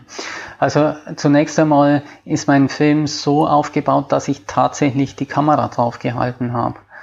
Bis auf wenn ich durchs Bild laufe, ist nichts inszeniert in diesem Film. Nee, das ist schon klar. Aber mhm. selbst die Kamera draufzuhalten, bedeutet ja eine gewisse Auswahl. Ne? Also du ja, hältst ja klar. sozusagen. Ich habe eine, eine Stunde Material und sage, genau. welches dieser Materialien nehme ich jetzt mhm. mal. Aber äh, wir können gerne die Protagonisten kurz durchgehen. Mhm am Anfang meines Films gibt's ja Dr. Volker Meisner, ähm, also ein Arzt. Und das war natürlich ein Teil meiner Suche und ist ein Teil der Suche vieler Menschen und so ist der im Film, weil ich gesagt habe, auch die Alternativmedizin geht ja eigentlich in die Richtung, die Wunder, Lebens, Wunder der Lebenskraft beschreibt. Jeder, der irgendwo alternativmedizinisch tätig ist, möchte eigentlich mit der Lebenskraft arbeiten. Mhm. Und das war deine erste Anlaufstelle auch? Jemand formuliert so und im Film war das die erste Anlaufstelle. Mhm. Es ja. war eigentlich ein Zufall, dass ich mit ihm ins Gespräch kam. Ich habe einen Kongress gefilmt, den er als Vorsitzender der DEMBE organisiert. Das ist die Deutsche Akademie für Energiemedizin und Bioenergetik. Mhm. Und ich hatte mir zu der Zeit Gedanken gemacht, der Esculap-Stab, eine Schlange oder zwei Schlangen. Mhm. Was stimmt denn da eigentlich? Weil man sieht teilweise eine und teilweise zwei. Und die mit zwei ist aber der Hermesstab. Und jetzt, wenn ich sage, es gibt zwei Schlangen, wofür stehen denn die Schlangen genau? Die eine steht vielleicht für die materielle Welt und die andere für die geistige Welt. Und genau darüber habe ich mit ihm gesprochen, während wir den Kongress vorbereitet haben, also so beim Aufbau des Tonequipments und so. Und er hat mir meine Idee oder meine Gedanken bestätigt und dann habe ich gesagt, Volker, kann ich mit dir ein Interview machen? Und so kommt Volker Meisner in den Film. Mhm. Das war also alles andere als geplant, aber war dann eine spontane Idee, die entstanden ist. Mhm. Also ich weiß nicht, ob wir jetzt alle besprechen, aber was wirklich am beeindruckendsten war für mich erstmal, was zumindest hängen geblieben ist und was ich immer, wenn mich Leute fragen zu dem Film erzähle, ähm, ist der, äh, der äh, äh, Bikenga aus der Burkina Faso, genau. Weil das ja. so, so ganz anders ist, als was man da erwarten wird und auch so unglaublich, dass man es nicht nachvollziehen kann, was da eigentlich gemacht wird und was da funktioniert. Also das ist ja. jemand, der in abseits der Hauptstadt in einem Dorf nahezu jede Nacht oder sehr häufig viele, viele Menschen heilt. Und da, die werden zu ihm getragen. Und das ist ein äh, Afrikaner, der naja, jetzt nicht so wie der klassische Heiler aussieht, ne? Ja, mit freiem genau. Oberkörper rum, hat einen Bierbauch und äh, äh, ist sehr selbstbewusst bei der Sache und die Leute werden dahin getragen, die nicht mehr laufen können und andere Krankheiten haben. Und was man im Film sieht, ist zumindest so, dass der äh, anscheinend nichts anderes macht, als die ähm, ja sehr ruppig zu behandeln, zu treten, wenn die am Boden liegen, auf die, äh, auf die Beine, auf die Füße zu treten, zum Teil auf die Schultern klettert von den Leuten, darunter springt und die sozusagen dann irgendwie aktiviert. Und die stehen ja. auf und können wieder laufen. Ja, gut. Äh, der Afrikaner ist natürlich eine ganz spannende Geschichte, denn ich hatte auch ein kleines YouTube-Video gesehen, den hatte mir ein Freund äh, zugemeldet und ich habe versucht, Kontakt zu kriegen und habe dann gesagt, ich fliege auf gut Glück nach Burkina Faso. Mhm. Und zunächst hieß es dann, nö, ich darf nicht filmen, bis dann Saidu kam und dann haben wir nochmal insistiert und dann gab es eine einstündige Sitzung in irgendeinem Garten, während da 500 bis 1000 Leute auf ihn gewartet haben, in aller Ruhe. Mhm. Und nach dieser Stunde Sitzung kam er zu mir und es war ganz schwierig mit der Übersetzung, denn ich hatte keinen offiziellen Übersetzer. Ich bin in Burkina Faso am Flughafen an den Geldautomaten gegangen und habe kein Geld gekriegt. Aha habe dann in meine Geldbörse geschaut und habe gesehen, ich habe 250 Euro für die Woche. Hm. Und konnte mir also jetzt niemand leisten, der mich da professionell unterstützt und habe dann einen Buskontrolleur gefunden, der mit seinem Small Small English mich mir geholfen hat und mir eine Woche lang nicht mehr von der Seite gewichen ist. Aha. Und der hat dann insistiert und Saidu kam also nach dieser einstündigen Sitzung im Garten zu mir und hat gesagt, wie komme ich denn zu ihm? Und ich hatte in einem spontanen Impuls noch zwei Screenshots dieses YouTube-Videos gemacht, bevor ich losgeflogen bin. Ja. Und die zwei Screenshots habe ich ihm entgegengestreckt und dann hat er gesagt, du darfst filmen. Aha, okay. Und ja, Saidu arbeitet auf verschiedene Arten und Weisen und wir haben natürlich die gezeigt, wo man was zeigen kann. okay. Ähm, wir waren ein Jahr später nochmal mit Westlern dort und da waren zwei dabei, mit denen hat er äußerlich nicht gearbeitet, ist aber dann zu ihnen gegangen und hat gesagt, die Sache ist jetzt erledigt. Mhm. Und eine der beiden Personen hat mir gesagt, während er auf dem Stuhl lag, habe ich gemerkt, wie er mit mir gearbeitet hat. Und genau als er fertig war, ist er aufgestanden. Wenn er auf dem Stuhl lag? Also er, der hat da so einen Sessel Aha. und liegt da mehr oder weniger, lässt sich Luft zufällen. Man sieht es im Anschnitt an einer Stelle im Film. Mhm. Und er arbeitet also auch innerlich mit den Menschen. Das äh, sollte man sich als Erklärung für den Job auf jeden Fall äh, parat legen, dass man immer innerlich auch arbeitet, selbst wenn man auf dem Stuhl liegt. ja, man kann es so sehen, aber ich fand es schon spannend, diese, diese Übereinstimmung von mhm ich bemerke, er ist fertig und genau in dem Moment steht mhm. er auf und kommt zu mir und sagt, es ist ja. fertig. Ja. Was, also, was, hatten, was hatten die Leute, die da zu ihm kamen? Also wir hatten zwei schwerstbehinderte junge Frauen. Ähm, das war eine Zwillingsgeburt, der Bruder sofort bei der Geburt gestorben, 27 Jahre alt, die beiden Frauen. Geistig behindert, sehbehindert, gehbehindert, sprachbehindert. Also so das komplette volle Programm, wo man sagt, das wird man keinem Menschen wünschen. Ja. Und äh, die Dame, die im Rollstuhl saß mit schwersten Spastiken, die hatte einen kleinen Fortschritt, die konnte ihre, äh, also die Muskulatur war unglaublich weich und ist es jetzt auch zwei Jahre später noch und oder eineinhalb Jahre später noch. Und sie nimmt ein bisschen mehr Anteil an, am Leben, die hat sehr wenig Außenkontakt aufgenommen. Und die andere, die mühsam gehen und mühsam sprechen konnte, da hat sich beides etwas verbessert. Okay. Die Mutter vermutet, dass sich auch das Sehvermögen verbessert hat. wegen dem besseren Laufen. Aber ich weiß nicht, ob das überprüft wurde. Mhm. Also es sind, sind leichte Verbesserungen der, des, des Krankheitsniveaus. Leichte Verbesserungen. Okay. Mhm. Und jetzt muss man natürlich sehen, zu Saidu kommen normal nur Afrikaner. Mhm. Und die Afrikaner, für die ist diese Art von medizinischer Arbeit, so nenne ich es jetzt mal, auch mhm. wenn die westliche Schulmedizin da ein Problem damit haben würde, ähm, eine Selbstverständlichkeit. Die gehen zu Saidu, wie wir zum Zahnarzt gehen. Das heißt, für die ist das ganz klar, dass er denen da hilft. Das ist das Denksystem und nicht irgendwas, was komisches ist, worauf sie sich da einlassen müssen, sondern das ist äh, ganz klar äh, in der in ihrer Wirklichkeit verankert, dass das jemand ist, der ihnen dann äh, hilft und der sie heilt. Genau, ich hatte vorher einen senegalesischen Freund hier in Deutschland gefragt, ob er für mich äh, recherchieren kann, denn es ist ja alles in Französisch und ich spreche kein Wort Französisch. Ja. Und dieser Freund hat zu mir gesagt, nachdem er gesagt hat, er hört sich alles äh, authentisch an, es gehen auch ausländische Politiker zu ihm hin, es scheint sehr anerkannt zu sein. Mhm. Äh, und dann sage ich, und was ist deine Meinung? Und dann sagt er, ich kann doch meine Kultur nicht verleugnen. Mhm. Also der hier in, mit der goldenen Uhr und im Anzug rumläuft, ähm, also Gold, echt Gold wird sie wohl nicht sein, mhm. aber das ist deren Einstellung und deren selbstverständliche Annahme dort orten. Und ich glaube, dass wir mit unseren großen Heilungserwartungen uns eher im Weg stehen. Mhm. Weil eine Erwartung beinhaltet auch immer so ein bisschen den Zweifel. Als ich diese Reisegruppe nochmal runter begleitet hatte, ähm,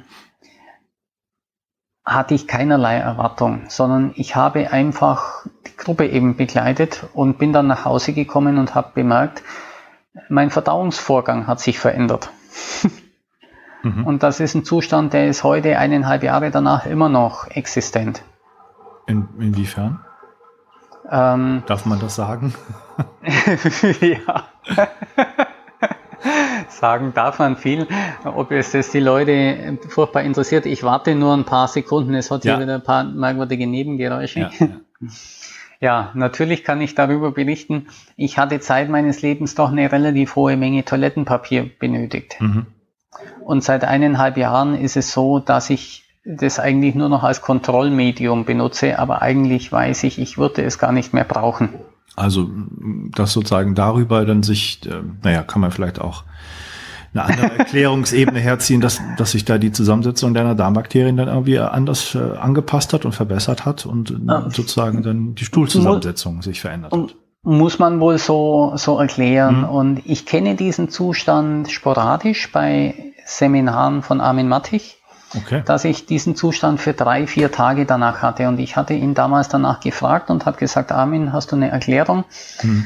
Und er hat gesagt, ja, wenn Menschen einen sehr hohen Grad an Gesundheit erreichen, dann ist eben auch die Darmflora so, dass man das Toilettenpapier hinterher, mhm. dass das blütenweiß bleibt. Ja, kann ich mir vorstellen. Ja, ja. Ähm, okay. Ähm, wie, was hast du sozusagen bei dem in Burkina Faso so drumherum erlebt? Das, man sieht ja, dass Leute da angeblich ähm, sich nicht bewegen können, gelähmt sind und, und schwere Einschränkungen haben und dann danach seiner Behandlung wieder aufstehen. Ja, also ich habe äh, Folgendes gemacht. Ich äh, bin zunächst mal für eine Nacht hingefahren und habe dann dort beeindruckende Dinge gesehen und eben auch gleich gefilmt und habe dann gesagt, aber ich muss da hinziehen in dieses Dorf. Ja. Denn ich muss sehen, wie die Leute nachmittags kommen und wie sie tatsächlich aus den Bussen von den Eselkarren getragen werden, dann dort fünf Stunden im Sand liegen, unbewegt und nicht mal zwischendrin auf die Toilette gehen, mhm. damit ich ihnen glaube, dass sie nicht gehen können. Richtig. Denn ich bin kein Arzt und ich habe auch keinen Arzt dabei und ich weiß auch nicht, mit welchen Experimenten und, und Instrumenten man nachweisen könnte, dass jemand tatsächlich nicht gehen kann. Hm. Du hast einfach beobachtet und gesehen, die sind nicht mal irgendwie zufällig aufgesprungen oder sowas. Und genau. Hm. Ähm, ansonsten war ich für eine Woche der einzige Weise und bin aufgefallen wie ein bunter Hund. Hm. Ähm, und es war so, dass ich und das fand ich sehr spannend, denn ich war meine erste, erste Afrika-Reise Und ich hatte ein bisschen Angst davor, denn Schwarz-Weiß-Problematik und mhm. so weiter, was man halt alles hört. Und es mag Länder geben, wo das so ist. In Burkina Faso waren die Leute sowas von zuvorkommend und hilfsbereit und ehrlich, äh, dass ich nur sagen kann, mir sind teilweise die Tränen in den Augen gestanden mhm. über, über diese Menschen, die, obwohl sie selber nicht genug zu essen haben, den anderen nicht um 10 Cent bescheißen würden. Ja. Auch den reichen Westler nicht. Mhm. Und ich kenne es eben aus Indien anders und bin wirklich, also Burkina Faso ist für mich ein Land, wo mich die Menschen extrem beeindruckt haben. Mhm.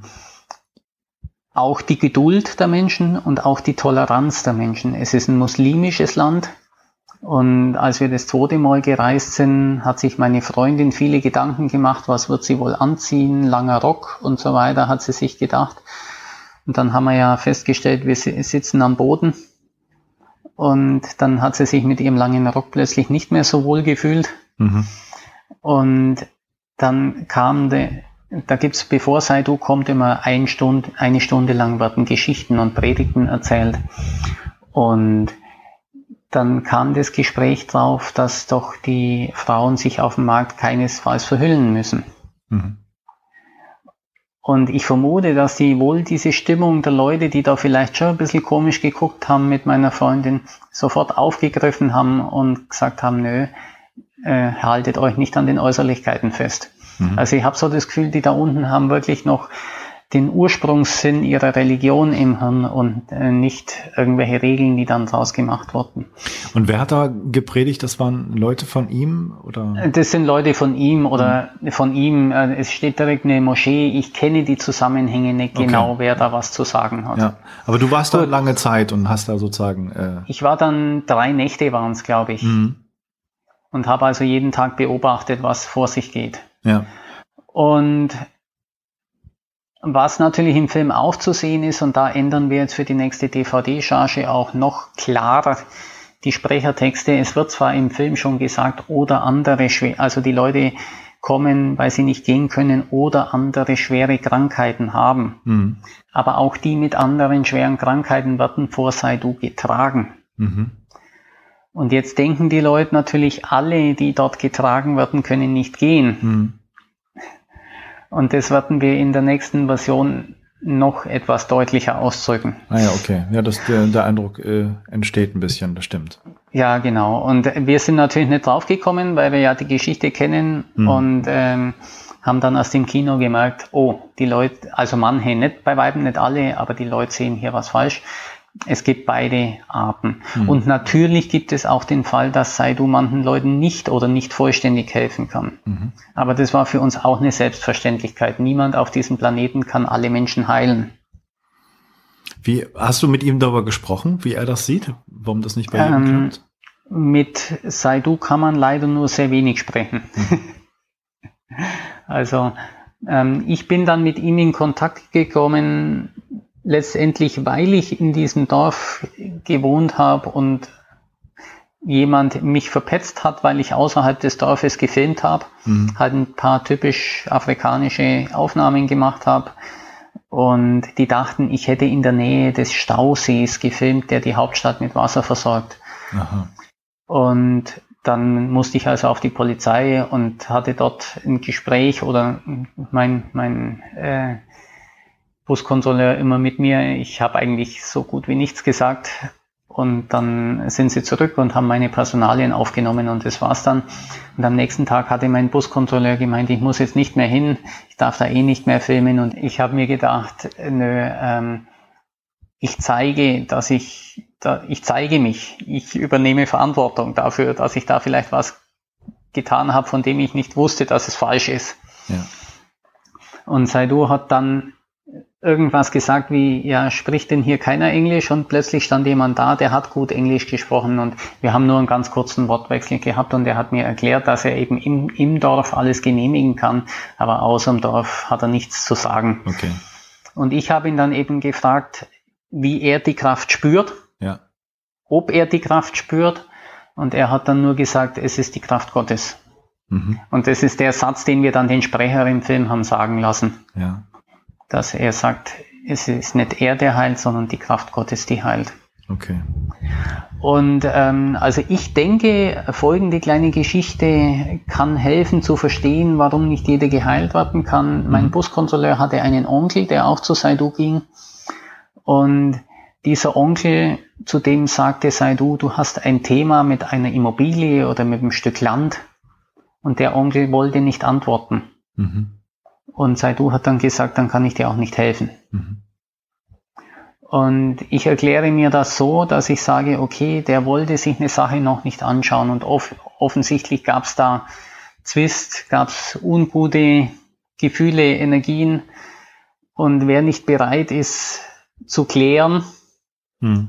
der kann auch nicht heil werden. Heilung ist Veränderung und wer nicht verändern will, der wird wahrscheinlich ja. auch nicht geheilt. Ja, und manchmal natürlich auch Anerkennung einfach von den, von den Dingen, die da sind, ne? wenn man das nicht Ja, genau, auch das ist eine Veränderung, wenn ich von der Nicht-Anerkennung zur Anerkennung komme. Genau. Hm. Du hast am Anfang gesagt, dass du ähm, eigentlich versucht hast, immer alles selber auch auszuprobieren. Ja. Wie war es dann Burkina Faso?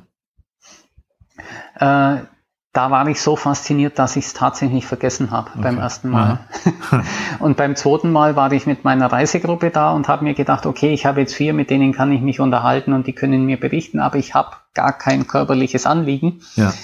Ähm, und habe aber dann dieses Geschenk bekommen und vielleicht ist das auch eine wichtige Geschichte. Ich bin so völlig ohne Erwartung hin. Mhm. Und das ist wahrscheinlich die beste Einstellung, die man überhaupt haben kann. Ja. Denn wenn ich eine Erwartung habe und sage, so muss die Heilung aussehen, dann würde ich vielleicht in einem anderen Bereich meines Lebens ein viel größeres Geschenk kriegen, das gerade anstünde. Aber ich kann es nicht kriegen, weil ich mich auf das eine fokussiere. Hm. Also eine gewisse Demut zu haben auch von den Dingen, die passieren. Demut ist genau das richtige Wort, ja. Hm. Also das ist, glaube ich, was. Und das ist eine ganz spannende Geschichte, erzähle ich mal zur Demut. Ja. Ich hatte einen Kontakt mit einer ehemaligen Fernsehmoderatorin, die relativ bekannt ist in der esoterischen Szene und habe ihr gesagt, du, schau dir doch meinen Film an, vielleicht möchtest du auch in deinem Facebook-Account oder wo auch immer den mal erwähnen. Und habe ihr also die DVD geschickt und sie hat sich dann zurückgemeldet und hat gesagt, nö, sie will das nicht, denn ich zeige ja nur, dass andere Menschen wiederum anderen helfen, auf ein höheres Niveau zu kommen. Und man braucht andere und das ist alte Zeit. Mhm. Dann habe ich zu ihr gesagt, ja, hm, Kundalini-Erweckung habe ich erlebt an, in einer Sitzung, in, einem, in einer Woche. Ich weiß es nicht genau, wann es in dieser Woche passiert ist, aber ich vermute, es war die erste Heilsession. Und ja, sagt sie, sie arbeitet auch schon 20 Jahre daran. Mhm. Aber sie hat es noch nicht erreicht. Und dann denke ich mir, ja, lustig, äh, da fehlt's. Also da arbeite ich 20 Jahre an was, was ich auch mit ein bisschen Demut vielleicht an dem Wochenende oder schneller oder noch ein bisschen langsamer, aber auf jeden Fall nicht 20 Jahre warten muss. Verstehe. Und das ist für mich die alte Welt. Ja. Denn wir haben ein 2000 Jahre altes Menschenbild. Hm. Und das heißt, wir leiden gern. Also wenn man mhm. uns im Westen anschaut, es ist ja von großen Kirchen äh, auch oft Leid als was Positives dargestellt worden. Mhm. Und wenn ich an einer Veränderung 20 Jahre arbeite und ich habe sie noch nicht erreicht, dann leide ich 20 Jahre. Denn für mich ist die Kundalini-Erweckung oder ein höheres Niveau an Lebenskraft der Turbo in der menschlichen Entwicklung. Mhm. Wie ich ganz am Anfang oder relativ am Anfang schon gesagt habe, ist es ja so, dass diese Kraft dich von Themen befreit, Themen klärt und zwar wirklich dann dauerhaft. Ja. Nicht, dass die Themen in einem anderen Aspekt wieder zurückkommen. Und das wünschen wir uns doch alle, dass unsere Stressoren abfallen, dass unsere Ängste weniger werden ja. und dass wir dann einfach freier leben können. Ich muss mir keine Gedanken mehr machen, ob ich direkt neben dem Handysendemast wohne, wenn mein Niveau an Lebenskraft hoch genug ist. Du hast äh, auch jetzt immer mal wieder dieses mit dem Kundalini erwähnt. Wir haben in so einem Telefonat kurz äh, vor, vor ein paar Wochen schon mal ein bisschen darüber gesprochen. Und ich glaube, das müssen wir noch mal erklären, was das eigentlich bedeutet. Ähm, und und äh, das ist ja nicht direkt die Lebenskraft. Kundalini ist Lebenskraft, die dynamisch geworden mhm. Die von einem höheren Niveau in uns zu einem Eigenleben geworden ist. Hast du mir nicht aber auch erzählt, dass das im Grunde, dass du das noch nicht beobachtet hast, wirklich, dass das so passiert? Äh, ich sage so, es ist sehr schwierig, die Grenze zu sehen, wo es bei einem Menschen passiert. Mhm. Die Grenze ist genau da, wo er die Kontrolle verliert. Mhm. Weil eben dieses Eigenleben in dem betroffenen Menschen in dem Moment die Kontrolle übernimmt. Verstehe. Ähm, trotzdem, wenn man Wunder der Lebenskraft anschaut, sieht man, dass es Menschen schüttelt. Ja. Und auch die lassen ja bewusst einen Teil ihrer Kontrolle los. Darum sage ich, es ist sehr schwer, die Grenze zu sehen. Mhm. Ähm, derjenige wird es aber in Zukunft bemerken, der es erlebt hat. Mhm. Denn er wird nichts mehr tun und plötzlich merkt er, in mir läuft gerade eine heiße Energie von unten nach oben, vom Steißbein ausgehend nach oben, die Wirbelsäule hoch. Ja. Und das hast du auch erlebt? Und das habe ich oft erlebt. Hast du oft erlebt. Du merkst zum Beispiel, dir niest jemand ins Gesicht, dein Körper, dein System merkt, ich bin erhöhten Anforderungen ausgesetzt und die Kundalini merkt es auch. Die Intelligenz, die dieser Kundalini innewohnt, merkt es auch und sagt, ich fahre jetzt hoch. Mhm. Ich stelle diesem Körper, Geist, Seelensystem mehr Kraft zur Verfügung, damit es diesem erhöhten Bakterienansturm mhm. standhalten kann. Mhm. Okay. Also dieser Automatismus ist der Unterschied zwischen Lebenskraft und Kundalini. Und ich finde es super, dass du da nochmal nachfragst, denn die Kundalini wird so mystifiziert. Jeder redet so ein bisschen schwammig drumherum. Ja. Und es ist eigentlich klar zu definieren. Es ist Lebenskraft, die dynamisch geworden ist. Lebenskraft mit Bewusstsein. Hast du gehört, dass das auch in anderen also wir kommen ja immer so ein bisschen immer mehr in diesen in diese, diese Zusammenhänge rein, dass das überall irgendwie eine Rolle spielt, in verschiedenen Kulturen, in verschiedenen Techniken ähm, und nur anders bezeichnet wird. Hast du das auch so erlebt, dass du von verschiedenen äh, kulturellen Faktoren und Personen das erfahren hast, andere Geschichten, andere Wortwahl, aber doch dasselbe einfach gemeint ist? Ja, also wir haben in China recherchiert auch für die chinesische Übersetzung unseres Films. Mhm. Und die Dame, die das gemacht hat, musste sich zuerst mal schlau machen. Sie sagt, es gibt im Chinesischen, muss man das umschreiben. Es ist bekannt, aber es gibt keinen Einzelausdruck dafür. Ah, okay. Im Japanischen ist es bekannt, aber auch da wird es umschrieben. Wie heißt es da, äh, weißt du das? Das ist einfach Ki also die mhm. Lebenskraft ist Key und dann muss man das halt eben auch beschreiben, das ist dynamisch okay. gewordene oder Key, die, die automatisch, wie, wie die das dann auch immer formulieren. Ja. Ich habe gerade ein Buch vor mir liegen von Richard Katz oder äh, Richard, Richard Katz, mhm. keine Ahnung, wie man den spricht, ist ein Amerikaner, der in den 60er Jahren bei den äh, Bushmännern in der Kalahari war. Die nennen die Kraft Num. Mhm. Und die haben die durch nächtelanges Tanzen hervorgerufen. Okay. Ähm, wir Christen haben das Wort mystisches Feuer dafür, wobei das eigentlich ein bisschen mehr ist wie die, wie die Kundalini. Die Kundalini ist die Kraft in der Persönlichkeit, in unserem Körper.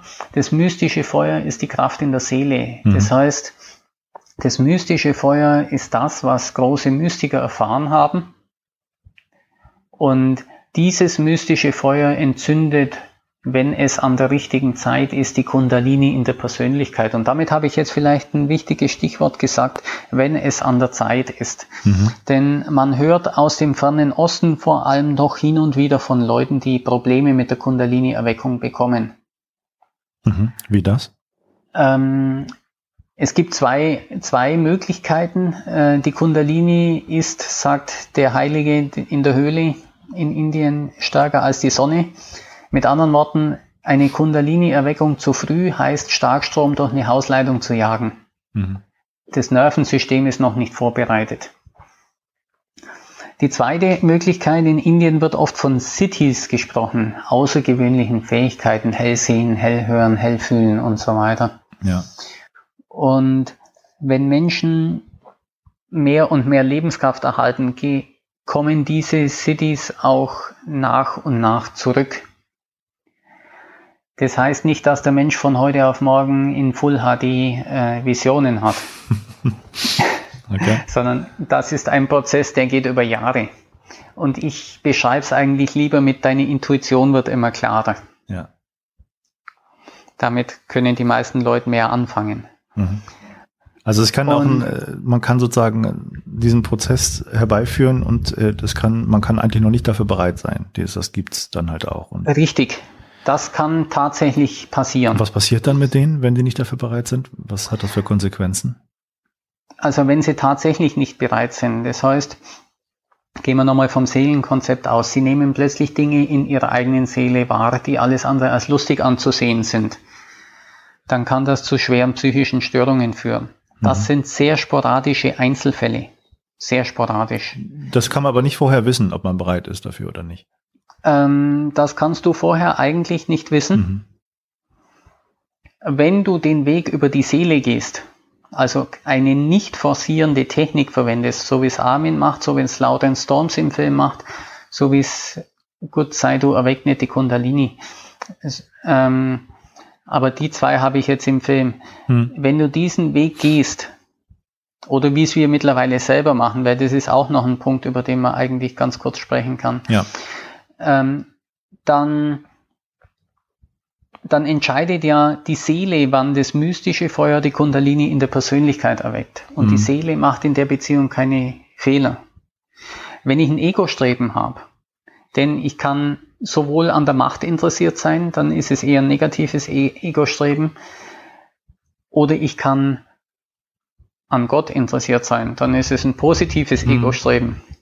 Und trotzdem kommt es auch bei diesem positiven Ego-Streben hin und wieder vor, dass eine Kundalini zu früh erweckt wird oder manchmal auch spontan. Es gibt ein ganzes Buch drüber von Gopi Krishna. Das Buch heißt schlicht und einfach Gopi äh, Kundalini. Mhm. Und die er hat die Kundalini erweckt durch Konzentrationsübungen. Der hatte überhaupt nicht vor, die Kundalini zu erwecken. Mhm. Und es ist erwacht und er hat 15 Jahre mit dem Tod gerungen. Also es gibt tatsächlich Techniken, die das bewirken können. Und es ist aber jetzt kein sehr häufiger Fall, dass die Probleme auftreten. Okay, also es sind so Nebenwirkungen, die kommen können. Ja, in genau. speziellen Fällen, okay. Aber ja, lass uns doch darüber reden. Ich meine, wenn man das jetzt alles hört, wie ich das jetzt auch höre, was du erzählst und den Film gesehen hat und da mehr interessiert ist, das wie zu probieren, was wäre denn deine Empfehlung? Also ich habe es vorhin bei der Fernsehmoderatorin schon gesagt, meine Empfehlung ist zu sagen, such dir gleich mal, wenn du Interesse dran hast, jemand, der es bewirken kann. Mhm.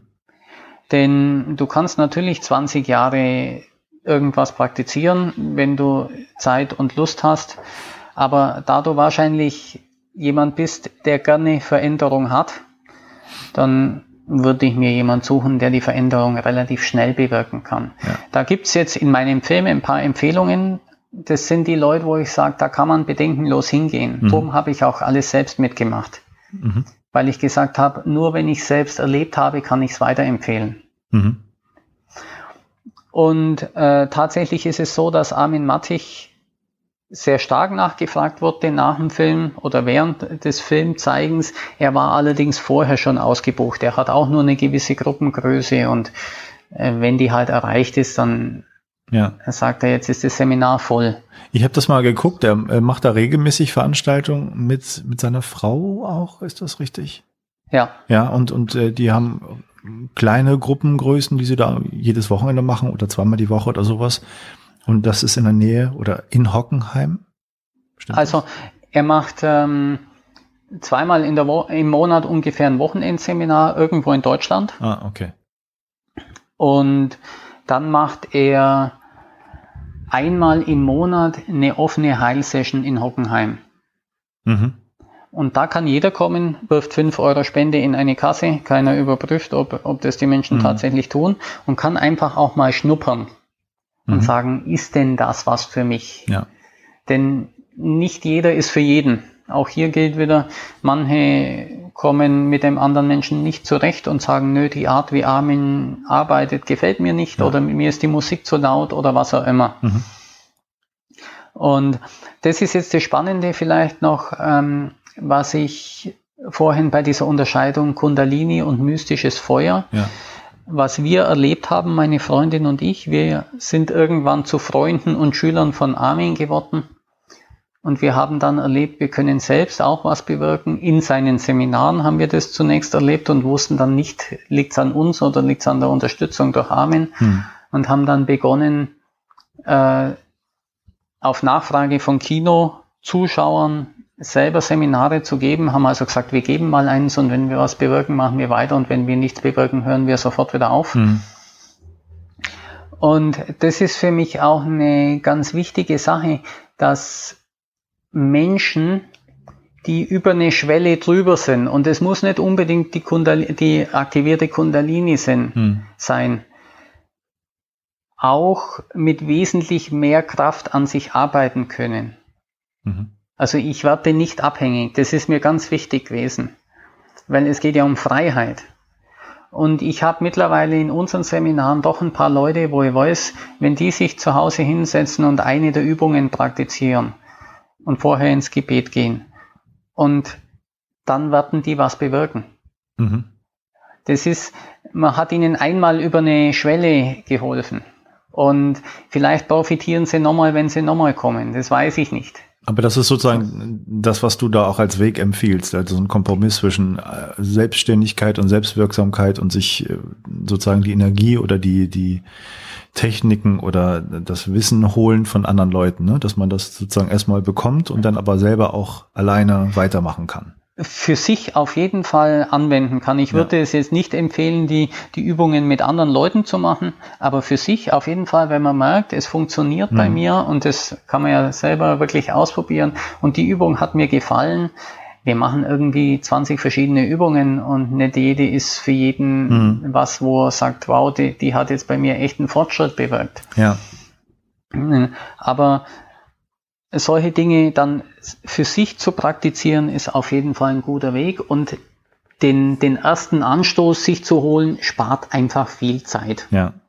Und das ist das, was die Menschen in unserer Welt meines Erachtens am wenigsten haben. Ja. Und da erzähle ich vielleicht noch eine ganz interessante Geschichte. Ich war 2016 auf dem Weltkongress für Ganzheitsmedizin und da war ein indischer Meditationslehrer da und dann hat er einen Workshop gegeben und am Ende dieses Workshops fragt er die Leute, und war das eine schöne Erfahrung?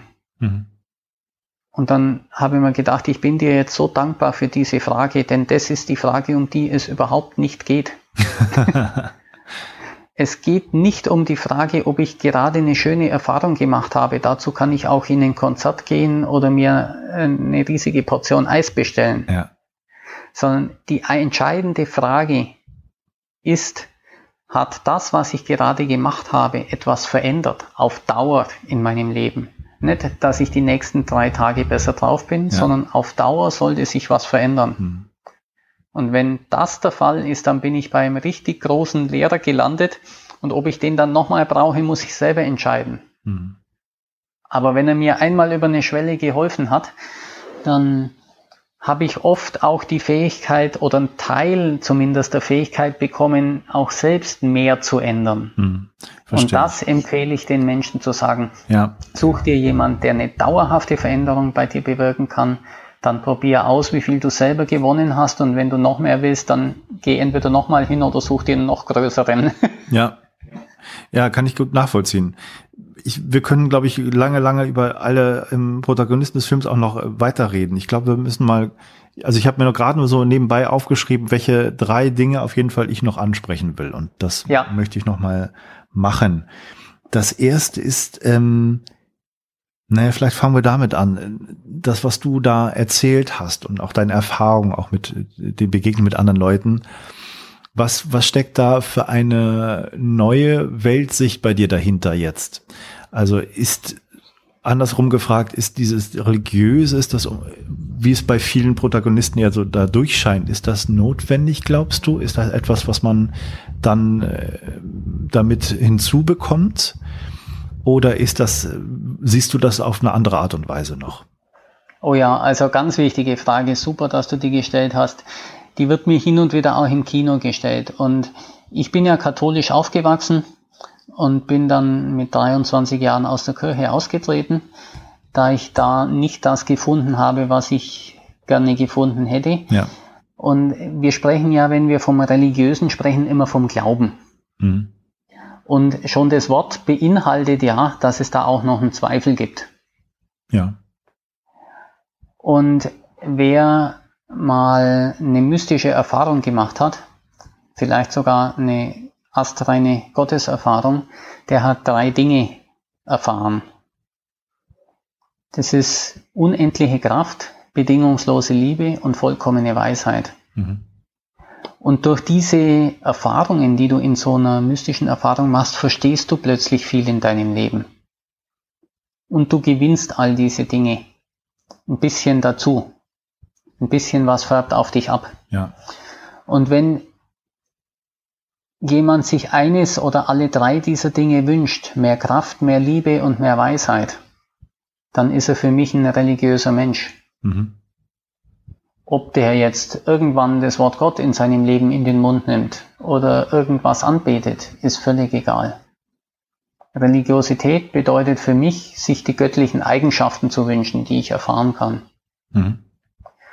Und jeder Mensch, der ein konstruktives Leben lebt, also der eigentlich ein das, was wir einen guten Menschen nennen, jemand, der einen anderen nicht übers Ohr hauen möchte, sondern der ehrliche Geschäfte machen möchte, der, der respektvoll mit anderen Menschen umgeht und so weiter, ist eigentlich jemand, der sich diese Dinge wünscht, sonst würde er sie nicht selber praktizieren. Mhm. Also es ist nicht notwendig, irgendeiner speziellen Religion mhm. anzugehören. Es ist nicht notwendig, irgendwelche bestimmte Gebete, Rituale oder sonst etwas zu praktizieren, aber es ist notwendig, den Wunsch nach einem konstruktiven Leben zu haben. Okay, das ist eine gute Antwort.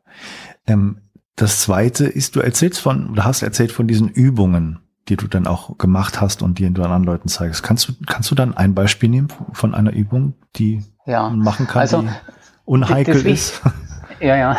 Das Wichtigste ist, mh, mm, wir es ist nicht die Art der Übung, die den Effekt macht. Mhm. Es ist eine Mixtur von Übung, der inneren Haltung, also zum Beispiel diesem Wunsch nach mehr Liebe, Kraft und Weisheit, sich öffnen, auch sich zu öffnen, zu sagen, okay, mein Körper darf sich jetzt mal bewegen, wenn ihn die Kraft bewegt und dem, was wir als Seminarleiter oder die Protagonisten des Films als Seminarleiter oder Gurus oder Heiler dazugeben. Ja. Womit wir sehr intensiv arbeiten, ist die Atmung. Oh, okay. Und zwar die, eine sehr tiefe Bauchatmung, mhm. denn wir machen gerade das Gegenteil wie in vielen Hatha-Yoga-Disziplinen. Im Hatha-Yoga spannt man ja die Bauchmuskulatur oft an und atmet damit natürlich nur oben. Und bei uns atmet man tief und bewusst und oft auch sehr intensiv in den Bauch. Mhm. Und damit komme ich natürlich an Gefühle und auch an alte Themen heran. Ja. Und wenn ich drankomme, kann ich sie auch lösen. Äh, und das kann man gerne noch mit Visualisierungen verbinden. Wir nehmen oft eine Visualisierung, dass wir mit der Einatmung die Kraft aus Mutter Erde in uns einströmen lassen. Mhm. Also ich will jetzt nicht zu sehr ins Detail gehen. In, in einem Audio-Podcast eine Übung zu 100% erklären ist vielleicht nicht ganz einfach, aber Atmung und Visualisierung sind wichtige Instrumente. Mhm. Das ist interessant. Also ich weiß nicht, ob du mitbekommen hast, dass ich da auch viel mit Atemtechnik und sowas äh, selber mache und vielleicht können wir nochmal abseits davon von unserem Gespräch darüber reden. Sehr interessante Geschichte. Du hast mir aber auch erzählt, dass du auch dabei bist, den äh, Wunder der Lebenskraft Teil 2 zu machen. Ja, ja. Und da auch wieder auf der Suche bist nach den, äh, nach neuen Protagonisten und hm. äh, mir schon so ein bisschen was dazu erzählt hast, da, da würde ich dich bitten, auch noch mal so ein paar Leute jetzt irgendwie zu erwähnen oder zu beschreiben, weil ich das sehr spannend finde, was du da auch schon sozusagen geplant hast oder vielleicht schon gedreht hast. Mhm. Also wir waren in Japan drei Wochen. Wir haben dort fünf Protagonisten gefunden. Ähm, sehr spannend, um das Thema Placebo-Effekt mal auszuschalten. Wir haben jemanden gefunden, der mit seinen Ki-Kräften, also dem japanischen Begriff für Lebenskraft, Tiere einschlafen lässt, wilde Tiere. Das habe ich schon mal auch irgendwo gesehen, ja. Ja, da gibt's tatsächlich ein YouTube-Video mhm. dazu. Es hat zum Teil funktioniert, als wir vor Ort waren. Mhm. Äh, wir machen eventuell noch ein Entfernungsexperiment mit ihm, weil er gesagt hat, es hat auf Entfernung auch schon funktioniert. Was heißt zum Teil? Ähm, die Tiere sind deutlich ruhiger geworden, ja. aber in dem Moment ähm, war die Umgebung extrem unruhig mhm. und sind dann nicht eingeschlafen. Okay. Was waren das für Tiere? Äh, wir hatten von Schafen, Kühen, ähm, Hunde. Okay, ja, verschiedenes Okay, ja. Genau. Ähm, wir haben jetzt leider keine wilden Stiere gefunden. Das wäre uns das Liebste gewesen. Ja. ja. Gut, dann hatten wir zwei Leute, die uns ähm, nochmal die Wirkung auf Bewusstsein von Keykräften demonstriert haben, einmal über größere Entfernung und durch massive Wände. Also das waren Hügel ähm, von einem historischen Gebäude, auf der einen Seite mit dicken Natursteinen gemauert, dann 10, 15, 20 Meter Hügel und dann auf der anderen Seite nochmal dicke Natursteine. Dann hatten wir ein Experiment mit einem in Japan lebenden Chinesen, auch über Entfernung, ähm, aber auch, das ist sehr spannend, ähm, der hatte Masaru Emoto eigentlich auf die Idee gebracht, diese Wasserkristalle äh, zu produzieren. Über die Veränderung der Struktur von Getränken. Mhm. Also der hat mit seinen Key-Kräften auf Getränke eingewirkt, unter anderem halt auf Wasser und Masaru Emoto und er kamen dann auf die Idee, äh, wir, wie weisen wir das jetzt nach? Mhm. Und so sind die Wasserkristallbilder entstanden, die heute wohl jeder kennt, die aber natürlich wissenschaftlich betrachtet äh, schwer zu erklären sind. Ja, du wirst dich wundern. Ich bin da gerade auch an einer Sache dran. Das ist wissenschaftlich, da gibt es schon einige Sachen, die auch groß publiziert wurden, die noch nicht so ganz äh, angekommen sind in der breiten Öffentlichkeit. Über Emoto? Nee, über generell, wie Wasser auch über, über dann in dem Spezial über Licht äh, bestimmte Eigenschaften verändert. Mhm. Da okay. werde ich, bin ich dran und vielleicht kommt da bald mal was. Ja, okay. Gut, dann waren wir noch in Brasilien bei ähm, dem weltbekanntesten Heiler, äh, der eigentlich kein Heiler ist, sondern ein Volltrance-Medium. Das heißt, wenn er arbeitet, bekommt er nichts mehr mit. Aha. Wie heißt der? Ähm, Kannst du das mal sagen? Joao de Deus. Okay. Ähm, dort sind Millionen von Menschen schon gewesen. Er arbeitet, glaube ich, seit über 40 Jahren. Mhm. Und wenn er arbeitet, arbeiten Geistwesen durch ihn. Okay. Äh, auch da habe ich mir wieder eine eigene Erfahrung geben lassen. Mhm. Ich hatte drei Anliegen und bei zwei hat sich was getan. Das eine ist völlig erledigt, das zweite ist eine angeborene Herzklappenanomalie. Mhm. Und ich merke, dass sich da was verändert hat. Ich treibe noch Leistungssport ähm, und merke, ich kann deutlich mehr an meine Grenzen gehen. Was machst du für einen Sport? Ich kegel in der ersten Bundesliga. Mhm. Ja, und das dritte war meine Kurzsichtigkeit. Da hat sich jetzt bisher nichts getan. Okay. Und da bist du Aber hingegangen und wie, wie passiert das denn? Der ist, geht in Trance und macht auch nichts direkt mit den Leuten, nehme ich mal an, sondern man ist dann in, in seiner Nähe. Also es ist unterschiedlich. Ähm, es gibt da, es ist ein bisschen kompliziert da, da bei Joao de Deus. Man stellt sich in verschiedene Reihen an, da muss ja. man sich ein bisschen orientieren und dann gibt er sozusagen zuerst mal so was ähnliches wie eine Diagnose. Es ist natürlich keine Diagnose, sondern eher, na, sagen wir, er gibt einen Behandlungsweg. Hm. Und viele dieser Behandlungswege haben mit Operationen zu tun. Mhm. Ähm, und diese Operationen werden von den Geistwesen durchgeführt. Okay. Manche von ihm, also es gibt Leute, die sagen, ich brauche, damit ich glaube, eine sichtbare Operation. Hm. Und das bedeutet, dass die Menschen dann mit ihm in, meistens auf die Bühne gehen und er führt dann das Skalpell oder das Messer. Auch da kann er sich hinterher an nichts erinnern. Hm. Das wird von verstorbenen Ärzten gemacht. Da passieren dann wirkliche Operationen oder wird das nur? Da passieren simuliert? dann tatsächlich wirkliche Operationen. Also nee, der kratzt okay. dann zum Beispiel mal mit dem Messer im Auge. Aha. Der schneidet auch mal auf. Es gibt eine Aufnahme, wie er sich selber am Herz operiert. Da kann man nur hoffen, dass die toten Ärzte gut ausgebildet wurden damals. Ähm, die sind wohl hervorragend ausgebildet, denn die, die Quote da unten, ich, ich war ja auch ein sehr skeptischer Mensch in Bezug auf Joao de Deus. Ich kannte ihn seit vielen, vielen Jahren und habe immer gesagt, ich weiß nicht, ob ich dahin will und mhm. ob ich den sehen muss. Und muss jetzt sagen, es hat mich sehr überzeugt, was ich da unten gesehen habe von ihm und von der Arbeit dieser geistigen Welt dort. Ja. Hast du, äh, das habe ich vorhin schon einmal gefragt, äh, das hast du, da hast du vielleicht nicht zu erzählen gehabt, weiß ich nicht genau, aber hast du in deinen ähm, Erfahrungen und Berichten, die du da machst über die, die Heilung und die Heile, hast du da jemanden erlebt, ähm, wo du dann hinterher sicher warst, da ist nicht wirklich was passiert, der kann das eigentlich gar nicht oder der gibt das nur vor? Ähm, nö, so ist es mir nicht passiert. Die Recherche war meistens gut genug. okay. ähm, mir ist es allerdings in zwei Fällen passiert, dass ich gesagt habe, okay, der bewirkt was. Hm. Ich weiß nicht, ob mir die Stärke genügt. Mhm. Ich kann, kann mit dem Veränderungspotenzial dieser Arbeit, und da bin ich nochmal bei dem, was ich vorher gesagt habe, hm. ich sehe einen Effekt, die Leute reagieren. Und ich bin halt als Filmemacher auch auf den optische Reaktion ja. ein Stück weit angewiesen. Ja. Aber ich habe in meiner Eigenerfahrung nicht die Erfahrung gemacht, dass diese Erfahrung etwas nachhaltig verändert hat. Okay, ja. Und das ist mir dann zu wenig gewesen. Ja.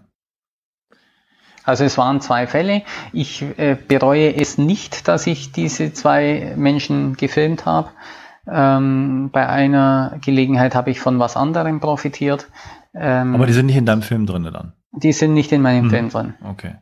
Die habe ich auch nicht ins Bonusmaterial, weil ich nicht wollte, dass ich diese Leute abwerte, indem ich sage, ihr kommt nur ins Bonusmaterial. Ja, ja okay. Verstehe. Ja.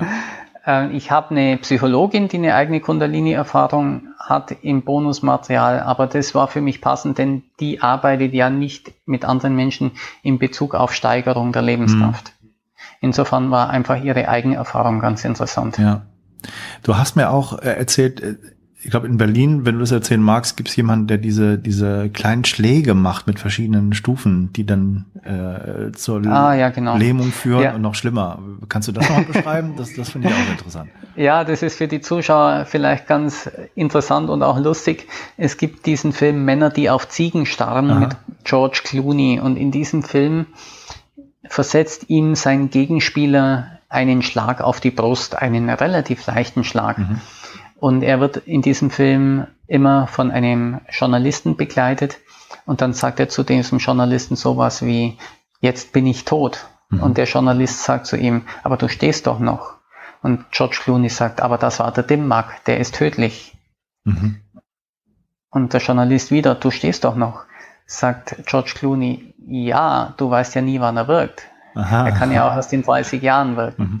Und äh, das ist natürlich völlig überspitzt, aber wie vieles in Männer, die auf Ziegen starren, ist diese Szene durchaus, hat einen realen Hintergrund. Und es gibt solche tödlichen Schläge. Und jetzt würde jeder sagen, na ja, klar, schlage ich fest genug, dann ist er tödlich. Nein, es ist nicht die Härte. Es ist, sind die Punkte und die Schnelligkeit und die Kombination. Mhm.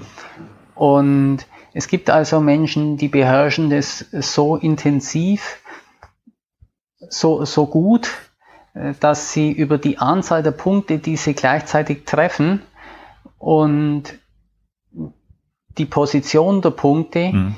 bestimmen können, welche Erfahrung der Gegenüber macht. Also wirklich von einer leichten Benommenheit bis zum kurzen Aussetzer, bis zum längeren Aussetzer oder dass es dem Menschen richtig übel wird, bis hin tatsächlich, dass er stirbt. Ja. Und natürlich musste ich das auch ausprobieren. Also ich habe dem natürlich. natürlich. auch gesagt, gib mir einen Schlag der Stufe so und so. Ja. Und für mich war dann die Erfahrung so, dass es war, wie wenn eine Zehntelsekunde oder vielleicht ein bisschen mehr in meinem, in meinem Film fehlt. Ein winziger Filmriss. Ja. Und danach war eine gewisse Benommenheit, bis er dann hergegangen ist und wieder andere Punkte massiert hat. Es hat alles mit den Meridianen zu tun natürlich mit den Energiebahnen im Körper.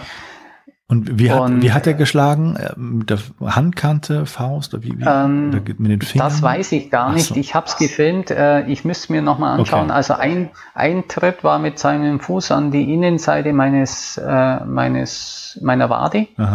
Und es waren relativ leichte Schläge. Also wenn ich jetzt in der Menschenmenge wäre, und, und jemand wird mich in der Stärke anrempeln, dann wäre es noch nicht so, dass ich mich umschauen okay, würde. Ja. Also wirklich, Leicht. es ist nicht die Intensität, mhm. was man von dem Kampfsportler erwarten würde, dass der zuschlägt, bis alles bricht. Ja. Nö, das ist es nicht. Und das ist jemand in Berlin, der das beherrscht? Das ist jemand in Berlin, okay. ja. Ja. Ja, und wir sind noch auf der Suche nach ein paar anderen Leuten. Ähm, da gibt's, also ich habe noch zwei, zwei Personen in Deutschland vor, äh, in den nächsten Film zu nenne, nehmen. Und dann noch jemand in Vietnam, wenn ich ihn identifizieren kann. Mhm. Und ich habe mir jetzt dieses Buch über die Kalahari-Buschmänner gekauft, auch um zu versuchen herauszufinden, ob es denn dort noch Menschen gibt, die etwas können. Mhm. Ähm, das wäre für mich ein durchaus sehr spannendes Thema, weil es einfach so in die Urgeschichte der Heilung reingeht. Mhm. Und auch wenn der Film über Lebenskraft und nicht über Heilung ist, die Fragen der Menschen drehen sich natürlich um Heilung. Ja, was, was können die angeblich in der Kalahari? Also ähm, durch ihre Tänze aktivieren sie, wenn ich das richtig sehe, auch tatsächlich die Kundalini-Kraft. Ach, das, was du vorhin erzählt hattest. Mhm. Nutzen das zu Heilzwecken, ja. genau. Und der, Aber ja. es ist 50 Jahre her. Mhm. Und ich weiß nicht, ob nicht die Geschichte der Bushmänner in der Kalahari genauso ist wie die mit den Aborigines in ja. Australien, dass da doch viel der Kultur verloren geht. Ja. Und, und der in Vietnam, was, was soll der angeblich können? Der hat sehr umfassende Fähigkeiten. Wir haben in Wunder der Lebenskraft 2 beim Afrikaner, bei Saidu Bikenga, auch das Thema stumme und taube Geister angesprochen. Sehr kurz und ist mhm. im Wesentlichen nicht erklärt. Mhm. Ähm, es wird auch in der Bibel angesprochen und letztendlich kann kaum jemand damit umgehen, mit diesem Begriff. Ähm, böse Geister, stumme und taube Geister. Ja. Das Carlos nannte es die Elementale. Wir, wir sagen, das sind selbst geschaffene Gedankenkonstrukte des Menschen. Aber wie bei dem Unterschied Lebenskraft und Kundalini, es kommt eine Dynamik, ein Eigenleben dazu. Ja. Ein Gedankenkonstrukt kann auch eine Gewohnheit sein. Und diese Gewohnheit kriegt irgendwann ein Eigenleben. Mhm. Suchtkrankheiten sind zum Beispiel mhm. ein Beispiel dafür. Und das ausführlich zu erklären kann unter anderem in Teil 2 vorkommen und auch dafür könnte der Vietnamese, der damit auf schöne Art und Weise arbeiten kann, ein Beispiel sein. Man kann dieses Thema auch sehr unschön zeigen, aber das will ich nicht. Mhm. Ich bin, ich bin gespannt. Ich freue mich, wenn der zweite Teil auf jeden Fall erscheint und werde das natürlich auch kundtun, wenn du da soweit bist. Und äh, würde mich sehr freuen. Wir könnten noch lange, lange weiterreden und vielleicht tun wir es auch ein zweites Mal. Ich weiß es noch nicht. Aber ja. zunächst einmal würde ich mich ganz, ganz herzlich bei dir für das Gespräch bedanken. Matthias, danke dir für deine Zeit und für die interessanten Fragen. Und natürlich ein Dank an alle Zuhörer.